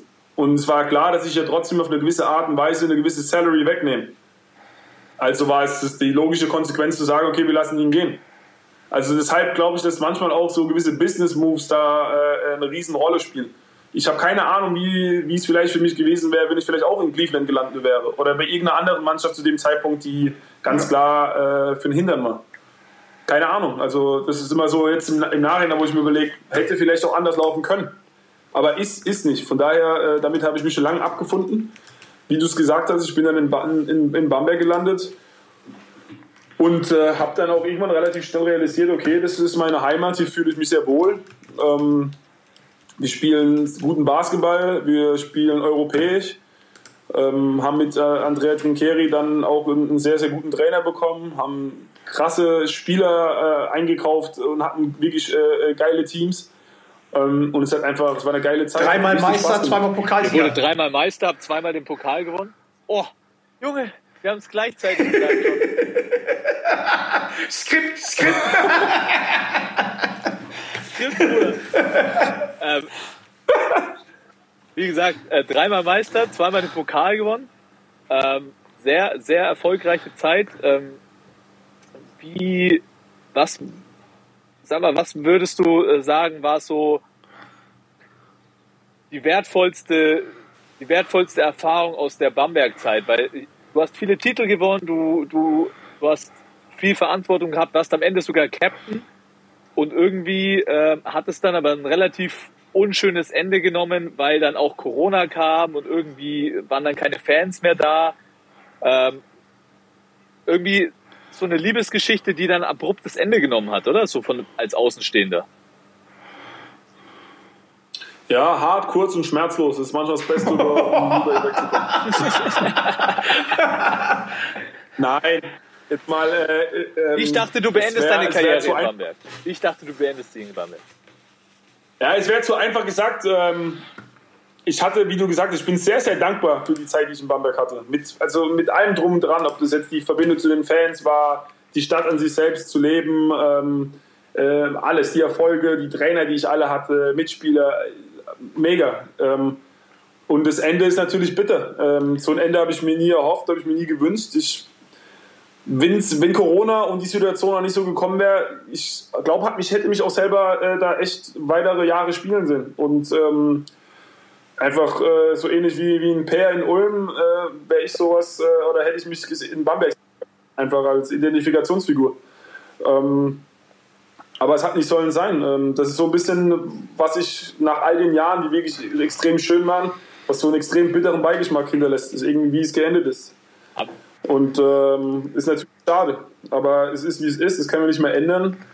Ähm, Ja, das ist auch einfach. Was willst du noch groß das dazu sagen? einfach ähm, Teil des Geschäfts. Ne? Ähm, man stellt sich das ja immer wie so eine, wie so eine Traumwelt vor und dass alles so läuft, wie, wie man sich ähm, das eben vorstellt. Aber dann gibt es einfach Situationen im Sport, die kann man, auch wenn man sie gerne beeinflussen würde, man kann sie einfach nicht beeinflussen, weil viele Faktoren äh, davon abhängen.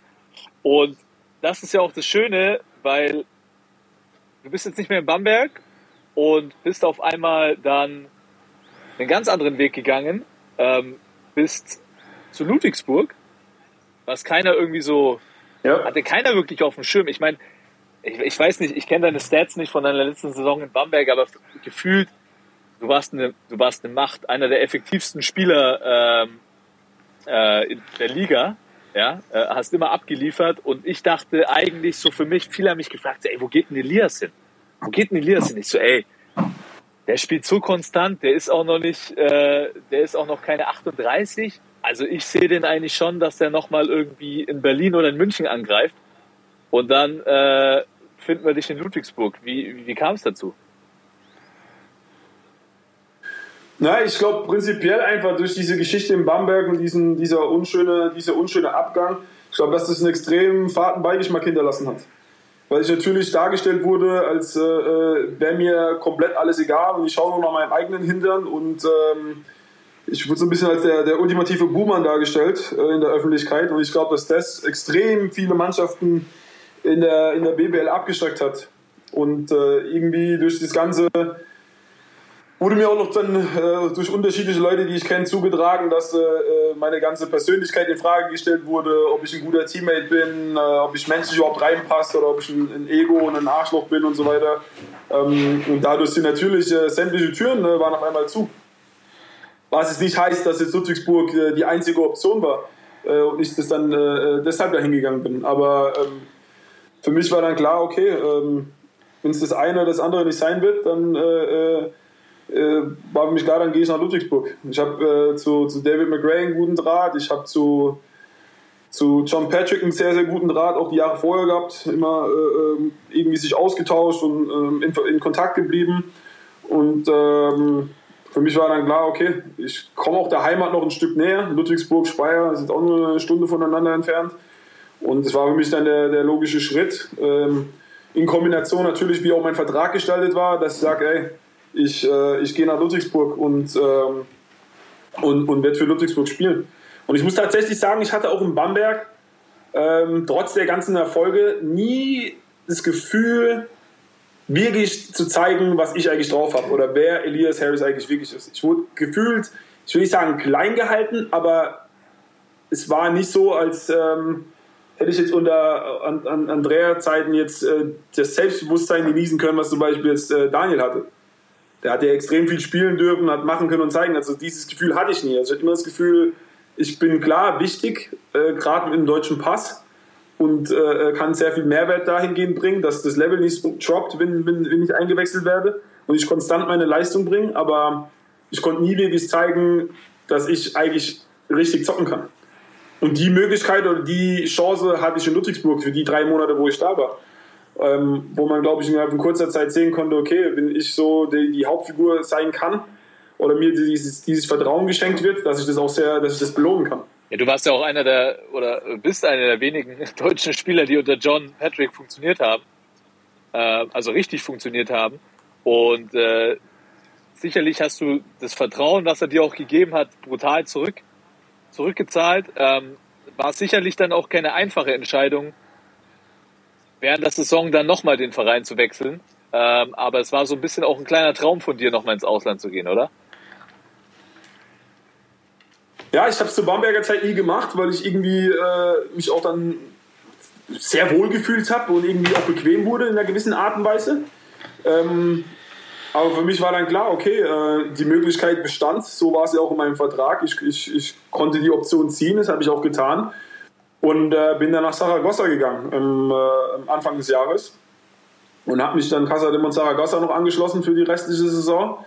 und habe da irgendwie auch nochmal in der ACB angreifen können, was schon immer irgendwie so, so ein Traum von mir war, zu sagen, okay, du hast auch in Spanien der ACB gespielt. Und ähm, ganz im Gegenteil von dem, was vielleicht viele geglaubt haben, dass dann äh, die guten Leistungen in Deutschland, dass die da nicht irgendwie bestätigen kann in Spanien, weil einfach das Niveau der Liga ein anderes ist und die Talente andere, die Talente anders sind.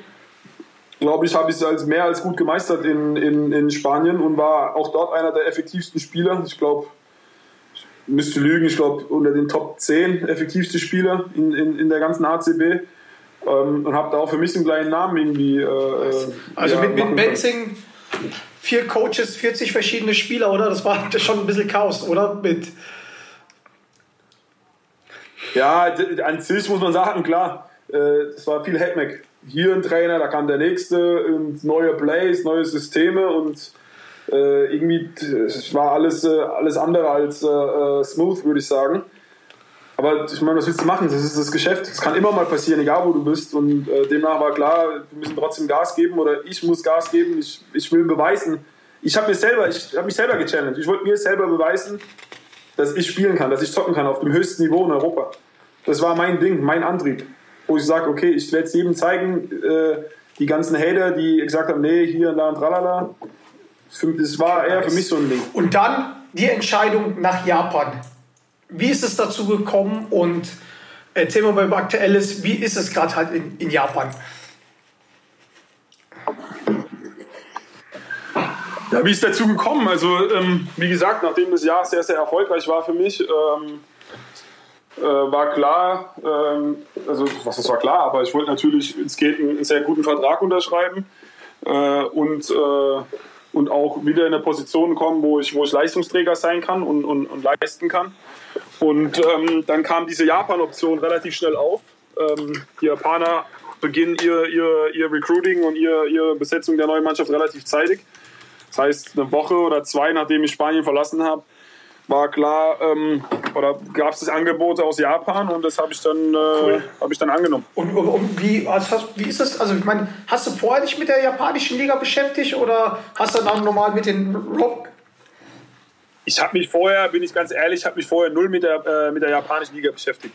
Als das Angebot angekommen ist, dann habe ich natürlich Research betrieben ohne Ende, um zu sehen, wie ist die Liga aufgebaut, wer spielt hier, äh, mir auch bei YouTube viel angeschaut, so was für ein Spielstil ist es, weil ich vermeiden wollte, dass ich irgendwo lande, wo ich nicht performen kann. Und äh, ähm, aber ich, klar, nachdem ich meine Checkliste bearbeitet habe, war für mich klar, okay, also Japan ist definitiv eine Liga, in der ich spielen kann, die meinem, die meinem Spielstil her äh, äh, zugeschnitten ist und passt. Und, ähm, und auch viele Gesichter aus der BBL sind ja auch in Japan. Hier, äh, hier dein äh, Basti, wie heißt nochmal dein Homie aus Bayreuth, mit dem du viele Jahre zusammen Ja, hast? ey, ein guter Freund von mir, Demon Brooks, ist jetzt schon das, ich glaube, dritte, dritte Genau, Jahr in Japan. den, genau, warst Plus gegen Und der liebt es. wollte gerade sagen, gegen den habe ich gespielt äh, in der Vorbereitung. Der ist hier und äh, äh, der, hier noch, der andere auch, der in Kentucky Ja. war. Wie heißt der? Travis? Reed ist ein, Reed? Ja, Travis Reed? genau. Ähm, Also ähm, viele hier dann äh, ähm, aus Ludwigsburg, die, die Jungs mit äh, Cooley und Co., die sind hier in Japan. Also es gibt viele Spieler, die in der BBL waren, die, ähm, die tatsächlich hier in Japan sind. okay, was, was würdest du sagen, ist so der, der größte Unterschied, so vom Spielstil her, ähm, äh, Japan und BBL? du hast eigentlich prinzipiell ähm, durch diese Importregel, du darfst ja nur drei Imports haben pro Mannschaft, also äh, International Imports, sprich Amis, Europäer, Afrikaner, whatever, und einen asiatischen Import. Yes, also wir haben jetzt zum Beispiel einen aus den Philippinen. Das heißt, Represent, ja genau. Das heißt, insgesamt äh, sind wir dann vier Imports und der Rest äh, des Kaders ist äh, komplett aufgestockt mit den, mit den Japanern. Aber da liegt auch der große, der große Unterschied. Natürlich hast du dadurch weniger, weniger Ausländer in dieser Liga und äh, mehr Japaner und die Qualität ist eine andere. Japanische Spieler sind äh, super ehrgeizig und, und sind Arbeitstiere, sowas hast du nicht erlebt. Die, die machen alles, was man sagt und doppelt und dreifach. Aber die, Bas die, die Basketballphilosophie in Japan ist noch eine ganz andere. Die sind von dem europäischen Basketball sehr fern. Also du kannst ja nicht erwarten, dass du hier die Qualität an Point Guards hast, die du zum Beispiel in der BBL hast. Also du hast hier keine oder wenige, eine Handvoll, äh, die bei den Top-Vereinen spielen, die äh, im Pick and Roll die richtigen Reads machen. Oder große Big Mans, japanische wirst du kaum hier finden. Das heißt, das sind meistens die Imports dann. Also das dahingehend liegen da schon die Unterschiede. Und das Spiel an sich ist äh, wilder. Also es ist eine Mischung irgendwie, es ist eine Mischung aus NBA und Europa irgendwie so in einer, in einer gewissen Art und Weise. Es ist sehr schwer zu, zu erklären. Sehr Abtempo, viel, viel werfen, ähm, gar nicht so viel Gepasse. Ähm, ja, also äh, ist schon, schon anders, komplett anders. Kann man nicht, Ja, kann man gar nicht vergleichen Okay. miteinander. Aber du würdest sagen, dass du, dass du gut äh, angekommen bist und dich gut zurechtfindest?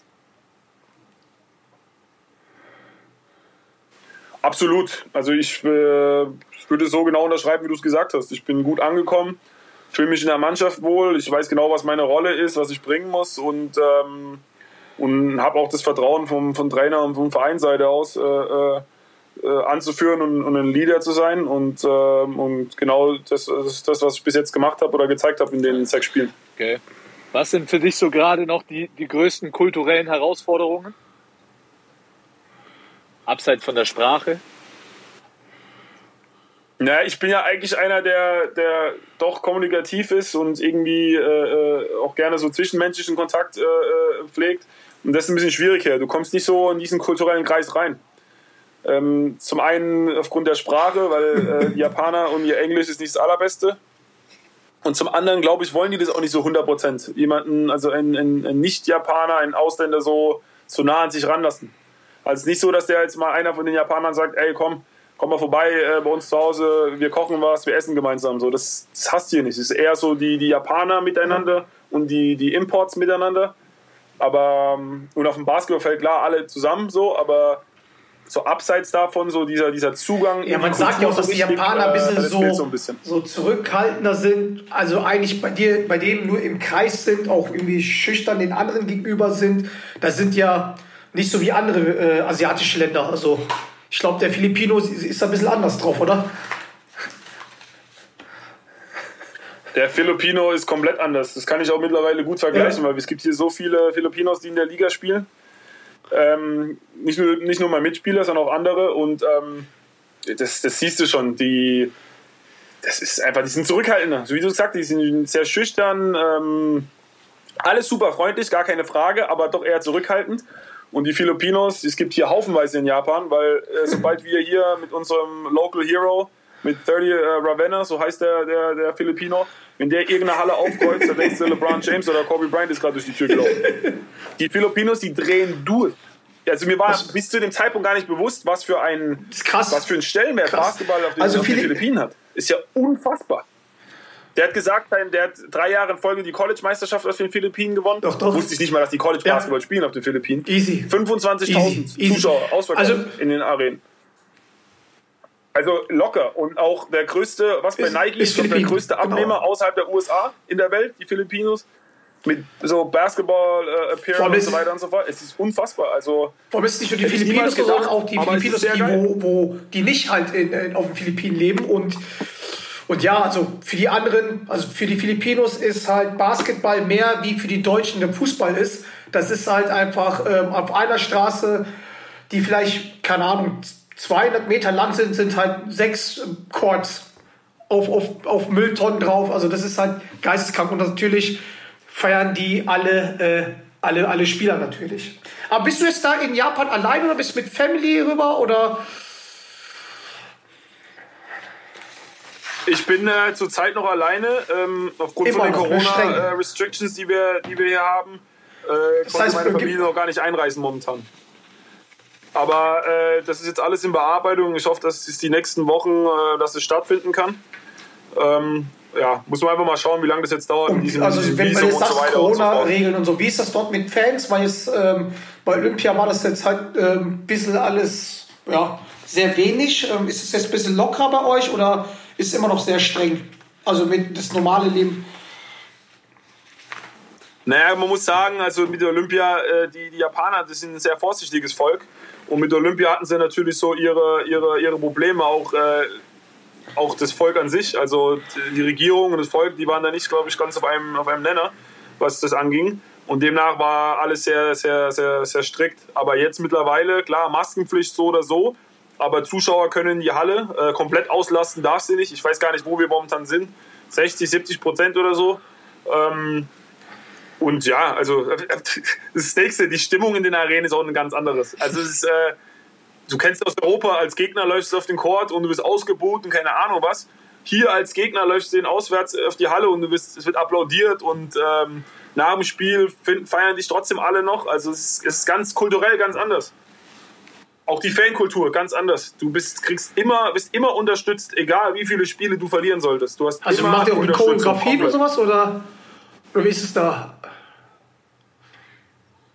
Das ist hier, die ziehen es auf wie eine Riesenshow. Das ist ein bisschen wie in der NBA. Also du hast da wirklich so diese Halftime-Show, so Lasershow und das ist mehr, ist nicht nur Basketball, sondern das ist Entertainment. Ja. Also die Leute kommen, weil sie wirklich Entertainment haben wollen. Das ist ähnlich äh, wie in Bayreuth.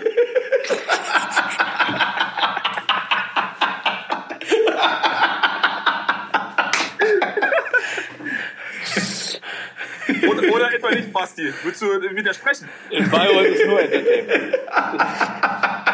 Gut. Ja, geil. Geil. Geil.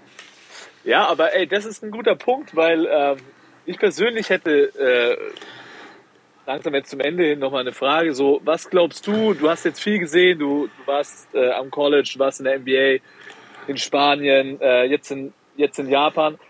Ähm, was glaubst du, braucht Basketball Deutschland, um den nächsten Schritt zu machen? Weißt du, also wir reden ja immer davon, die Liga wollte mal irgendwie die beste Liga Europas werden. Aber was brauchen wir in Deutschland, damit das Produkt Basketball noch bekannter wird, noch populärer wird? Was, was, was ist so der fehlende Baustein deiner, deiner Meinung nach? Also ich glaube prinzipiell, dass es schon auch äh, zusammenhängt mit dem Erfolg der Nationalmannschaft, weil es erstmal für nicht Basketball-Interne erstmal so ein, so, ein, so ein Aushängeschild ist für den Sport an sich selbst. Ähm, klar äh, hängen, hing, hinken die Medien äh, komplett hinterher, weil einfach zu wenig gezeigt wird äh, äh, im, im Fernsehen oder auf, auf unterschiedlichen Kanälen, einfach auch zu wenig thematisiert wird. Und was ich aber auch glaube, ist, dass... Ähm, und das ist ein Vorteil der Japaner hier, weil ich sehe, dass die viele Identifikationsfiguren haben und auch, äh, äh, den, glaube ich, den härteren und den längeren Weg gehen mit dieser Ausländerregelung. Dadurch, dass die einfach weniger Ausländer hier haben, müssen die ihre eigenen einheimischen Spieler äh, besser ausbilden. Und, ähm, und die, die bekommen auch eine Chance dazu, weil halt kein Ausländer da ist, der den Spot wegnimmt. Und dadurch steigt über die Jahre die Qualität deiner, deiner Spieler. Und äh, je besser natürlich die Qualität deiner Spieler, je geiler kannst du performen als Mannschaft und auch als Land bei irgendwelchen internationalen Turnieren. Und dann steigt auch die Popularität, glaube ich. Und ich glaube, das kommt in Deutschland einfach äh, nach wie Obwohl, obwohl wir die, äh, die 6 und 6 Regel haben. Wenn ich es jetzt hier mit, äh, mit Japan vergleiche, äh, muss ich sagen, ja. Also du glaubst, man müsste die, die, weil es war ja die Diskussion, ob man die 6 und 6 Regel nicht sogar komplett abschafft. Ja, also du meinst, man müsste sie eigentlich noch enger, enger stricken. Ich glaube, wenn man sie enger schnürt, dann sind die deutschen Vereine äh, und auch die, die, die Trainer und Co. äh, darauf angewiesen, einfach die, die deutschen Spieler noch besser auszubilden und die besser zu machen. Und beziehungsweise die deutschen Spieler bekommen ja auch die Chance, dann zu spielen. Das ist äh, insgesamt gesehen zu, zu, zu den damaligen Zeiten, als wir noch äh, in den U-Mannschaften gespielt haben, natürlich besser geworden Ja. in Deutschland. Aber grundlegend glaube ich, dass es immer noch besser sein könnte, dass noch mehrere deutsche Spieler Spielzeit wirklich brauchen. Weil das letztendlich das ist, was dich besser macht als Spieler. Nicht nur Training, sondern einfach diese Spiele. Man merkt das ja auch, weil, wie du es die gesagt hast, dass die einprägt, auf die japanischen Spieler halt sozusagen aufbauen. Ähm, ich kriege das ja halt auch mit, dass die japanische Nationalmannschaft, weil die auch mit Philippinen konkurrieren, immer stärker werden. Die waren vor ein paar Jahren noch nirgendwo ne? und jetzt sind die immer, also wirklich, es ist immer, das sind immer fette Battles mit den Philippinen, wer jetzt halt dann zur WM mitfährt, weißt du, so. Und ich glaube, vielleicht ist es auch ein Punkt für Deutschland, dass halt die Nationalmannschaft vielleicht noch besser wird. Also wenn man halt mehr auf die Die haben hier auch eine extreme Wertschätzung. Auch, also, es hört sich jetzt dumm an, aber auch eine finanzielle Wertschätzung gegenüber den, den japanischen Spielern. Die japanischen Spieler machen, verdienen hier richtig, Ja, das- richtig Kohle. Das, Das kann man sich mir, nicht du hast vorhin angesprochen, Demont Brooks, mit dem habe ich vor äh, letztes Jahr, letzte Saison gefacetime. Und da meint er, ähm, hier kommt gerade sein Teammate, äh, Japaner, der, er meinte so, ja, der ist okay, Average Player, ja, kam im Rolls Royce angefahren. Ja, ich weiß, wen du meinst. Das habe ich schon öfter gehört, die Geschichte von dem Typen. Und davon gibt es ja nicht nur ihn, sondern mehrere. Da hat jetzt gerade einer äh, Verein gewechselt für 1,2 Millionen und hat dazu noch eine Yacht geschenkt bekommen, als Bonus obendrauf. So, japanischer Spieler. Ey, Ja, es ey ist ich völlig bin verrückt. dafür, so. dass in Deutschland und vor allem, Spieler mit einer Yacht beschenkt werden. Ey. Vor allem, das ist ja nicht nur in der ersten japanischen Liga, sondern auch in der, in der zweiten und der dritten. Könnt ihr euch noch an Jeff Gibbs erinnern, der in. Ulm gespielt hat? Der hat jetzt hier, der hatte ja, der ist ja hier in Japan, der hat ja jahrelang gespielt und glaube ich war letztes Jahr noch in der ersten Liga bei, bei Prex hat er gespielt. Und der ist jetzt in die dritte Liga gegangen, hier in Japan und verdient hier eine halbe Million. Das ist ganz anders. Das, ich sag dir, das ist völlig, das, dieser, dieser Markt ist völlig irre. Es hat gar nichts mit dem zu tun, was wir aus Europa kennen. Null. 0,0. Sondern es hat damit was zu tun, wie beliebt bist du. Was können die mit dir noch veranstalten außer Basketball? So, dieser, weißt du, wie Likes, Klicks, Social Media, das ist so kompakt hier. Ich habe da, glaube ich, auch nur die Oberfläche mittlerweile irgendwie Guck mal, der, angekratzt, der, der, der zu Dorit So so nervös, er. Identifikationsfrisur, Figur hier bei Bayreuth und so. Ey, shit. Bruder, er erzählt, er, er erzählt, dass Jeffrey 500 vor halbe Million macht. Dann lass mal hochrechnen, was du mir erzählst. Oh! Aber du darfst nicht vergessen, Jeff Gibbs war wie viele Jahre hier? Das ist das Nächste. Du kannst, du kannst in der Welt, du kannst in der Welt getrieben haben, was du willst. Ähm, du musst dir hier in Japan selbst einen neuen Namen machen. Du fängst eigentlich von null wieder an. Also du musst dir hier selber einen Namen Warte mal, aufbauen. Jeff erst Gibbs, wie alt ist Jeff vorher Gibbs? Da kannst du ein paar Jährchen spielen, mein Lieber. 40. Ja, ich dachte sogar, der ist noch älter, ey. Krass. Ich sag dir mal, wie es ist. Äh, ich habe auch in der Vorbereitung äh, die Amis, wenn du dir die teilweise anschaust, 20, 30 Kilo zu viel. Die 38, 39 Jahre alt, die verdienen, die spielen hier noch, laufen, joggen gemütlich hoch und runter, verdienen ihr Geld. Wo ich mir denke, so, wow. In Europa, Ey, no ich sag mal so, ne, dass du äh, noch einen Verein bekommen würdest. Mai, man sieht ja, dass du halt viel verdienst, weil du hast ein bisschen ähm, Akku-Struggle. Du hast uns jetzt, glaube ich, jetzt, äh, das ist das fünfte Zimmer, wo du uns jetzt mitgenommen hast. Also dein Paycheck ist jetzt auch nicht gerade wenig, weil die war. Er wollte, Ja, er wollte ein bisschen seine Mansion zeigen, wie viel Zimmer er hat. Leute, ich, ich bin ich sitze hier Ja, auf 70 Quadratmeter ist ja Wohnzimmer ist Also schon, Menschen, finde ich, Menschen. Also. Ja, okay. Ihr habt mir, ihr habt Ey, mich was verdient dann der Filipino ist. dann? Was soll ich sagen? Es läuft einfach bei mir. Dein Teammate. Ich kann es dir gar nicht sagen, aber der hat einen Vierjahresvertrag unterschrieben und das erste das zweite Jahr erst Profi. Und ich weiß, dass letztes Jahr sein erstes Spiel war das Spiel mit den meisten Views jemals in der Geschichte dieser B1 League. Also haben mehr Zuschauer gehabt als jemals zuvor. Also die ganzen Philippinen, glaube ich, müssen zugeschaut haben. Und den seine Endorsement-Deals, der hat Endorsement-Deals mit jedem und allem. Ob das JBL-Boxen sind, ob das Nike-Schuhe sind, der hat sein eigenes Nike-Logo. Ich weiß ja gar nicht, was hier los ist. Und letzten Endes, super netter Kerl. Ich mag ihn wirklich. Aber ich bin mir nicht sicher, wo er in Deutschland spielen würde. Also, ich bin mir nicht mal sicher, ob der Erstliga... Der Elias meinte irgendwas uns mir, der hat mir mal geschrieben, ähm, und dann meinst du, ja, wir haben halt den philippinischen Helden jetzt hier von euch hier. Und ich dachte, du wärst verrückt, aber jetzt weiß ich, dass es normal ist. dass die Philippines normal seid. Ey, aber ganz ehrlich, jetzt mal ohne Scheiß, wäre ich irgendwo GM. Ich würde mir so Ja. jemanden holen, Mann. Die Reichweite. Bring mir die ganzen Fil Das machen die, ey, das machen Ja, alle. Vereine. Es ist auch clever. Es ist auch clever. Und dann, und dann haben wir hier in, äh, in Shiba, der, gegen den haben wir das erste, das erste Wochenende gespielt gegen die Mannschaft. Die haben einen aus, der, aus Großbritannien, Ovio Ja, Soko. Ja, der hat 2,2 oder 2,9 Millionen äh, äh, Follower auf Instagram. Er ist jetzt kein begnadet, spielt momentan echt gut, muss man sagen, aber eigentlich ist er kein begnadeter Basketballer. Das sieht man in der Veranlagung her. Aber die, die, die feiern ihn. Die, der, der wird gefeiert ohne Ende. Krass. Der bringt halt Brudi, ohne Ende. Jetzt weiß ich, warum du 2,9 so ein Millionen Businessman bist, weil natürlich bei meiner. Res bei meinem Research habe ich mir auch mal dein Instagram mal angeschaut und davor hast du nicht so viele Bilder hochgeladen und alt und jetzt ist es alles sehr, sehr professionell, ey. Der macht hier einen auf Eminem, Blond, Next Chapter, ey, was der hier alles hochgeladen hat, ist so öf, Alter. Ey, John, ich sag's, dir- ich sag's dir, Also- ist. Der Elias bereitet gerade alles vor für noch sehr, sehr lange Zehn Jahre. in Japan. Wenn ich mir das so anschaue, die Vorzeichen, der arbeitet jetzt an einer sehr, Ey, sehr yo, langen und- Karriere in Japan.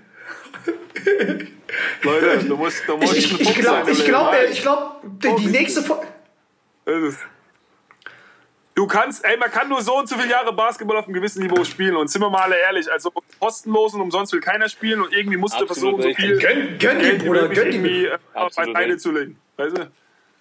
Ich verstehe immer nicht diese Ach, die sollen alle mal die Fresse diesen, halten. äh, Söldner hier, Ey, die, sollen alle, die, die sollen alle die Fresse halten. Weißt du, weil am Ende des Tages. Was?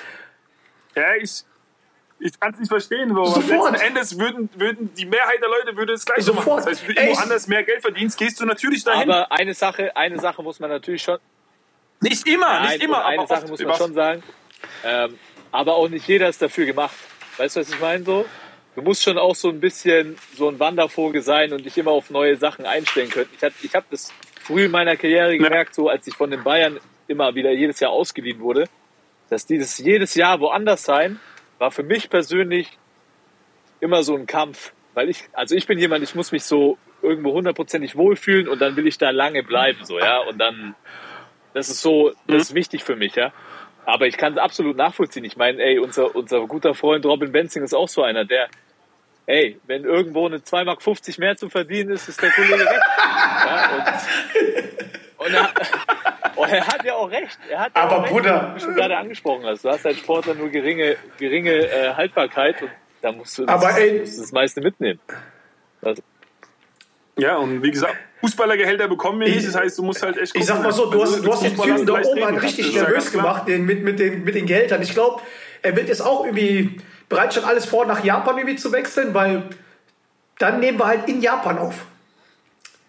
Ja, aber die, die mögen keine Leute mit Bärte, glaube ich. Doch, doch, doch, Ja. doch. Exot.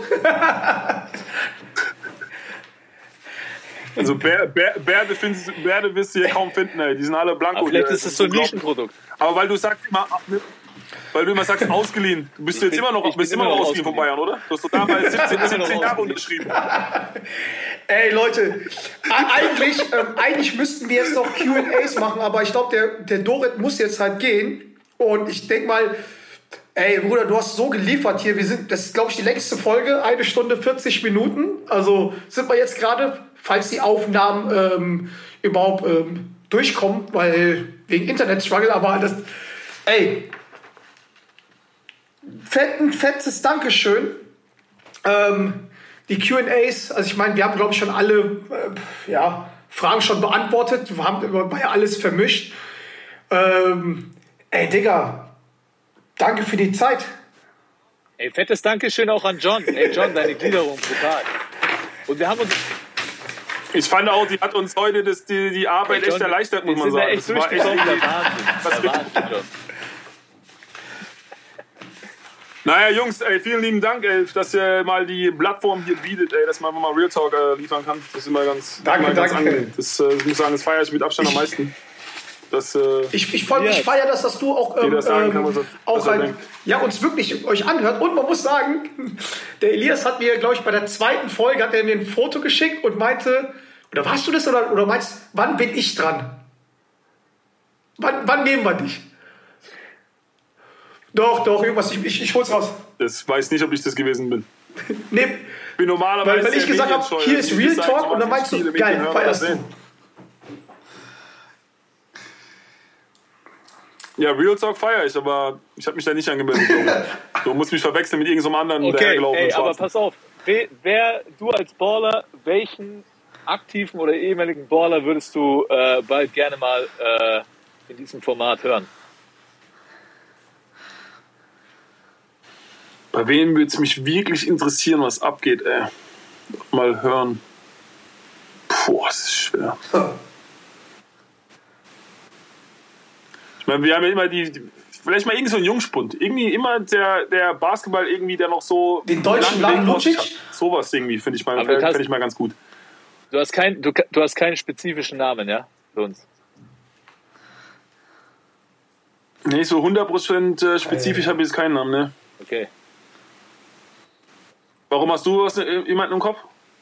Wo du sagen Nee. würdest, würdest du mal gerne hören. Aber ich finde immer, wer, wer- es ist immer schön, diese, diese älteren oder diesen Veteran-Spieler zu hören. Klar, die haben auch immer viel zu berichten, aber es wäre mal interessant zu hören, was jemand zu sagen hat, der am Anfang seiner Karriere So- steht. so- So, was seine so- Sorgen sind eigentlich. Oder macht es. Gedanken drüber. Oscar da Silva. Ja, der baut er sich. Zum Beispiel wäre, Oha. wäre vielleicht schon mal äh, eine, eine geile okay. Nummer. Werden, wir, wer- werden wir im Auge behalten. Wäre echt mal eine geile Nummer, einfach mal zu hören so. Und da geht es gar nicht drum, was nee, in Ludwigsburg und der jetzt war. So, einfach so, er ist am Anfang seiner Karriere so. Was hat er für, was, Ja, wenn- was glaubt er? Was, wo, ist, wo kommt er hin? Wenn Was der- kann er erreichen? Hat er schon einen Wenn Plan B? Arbeitet er schon was anderem?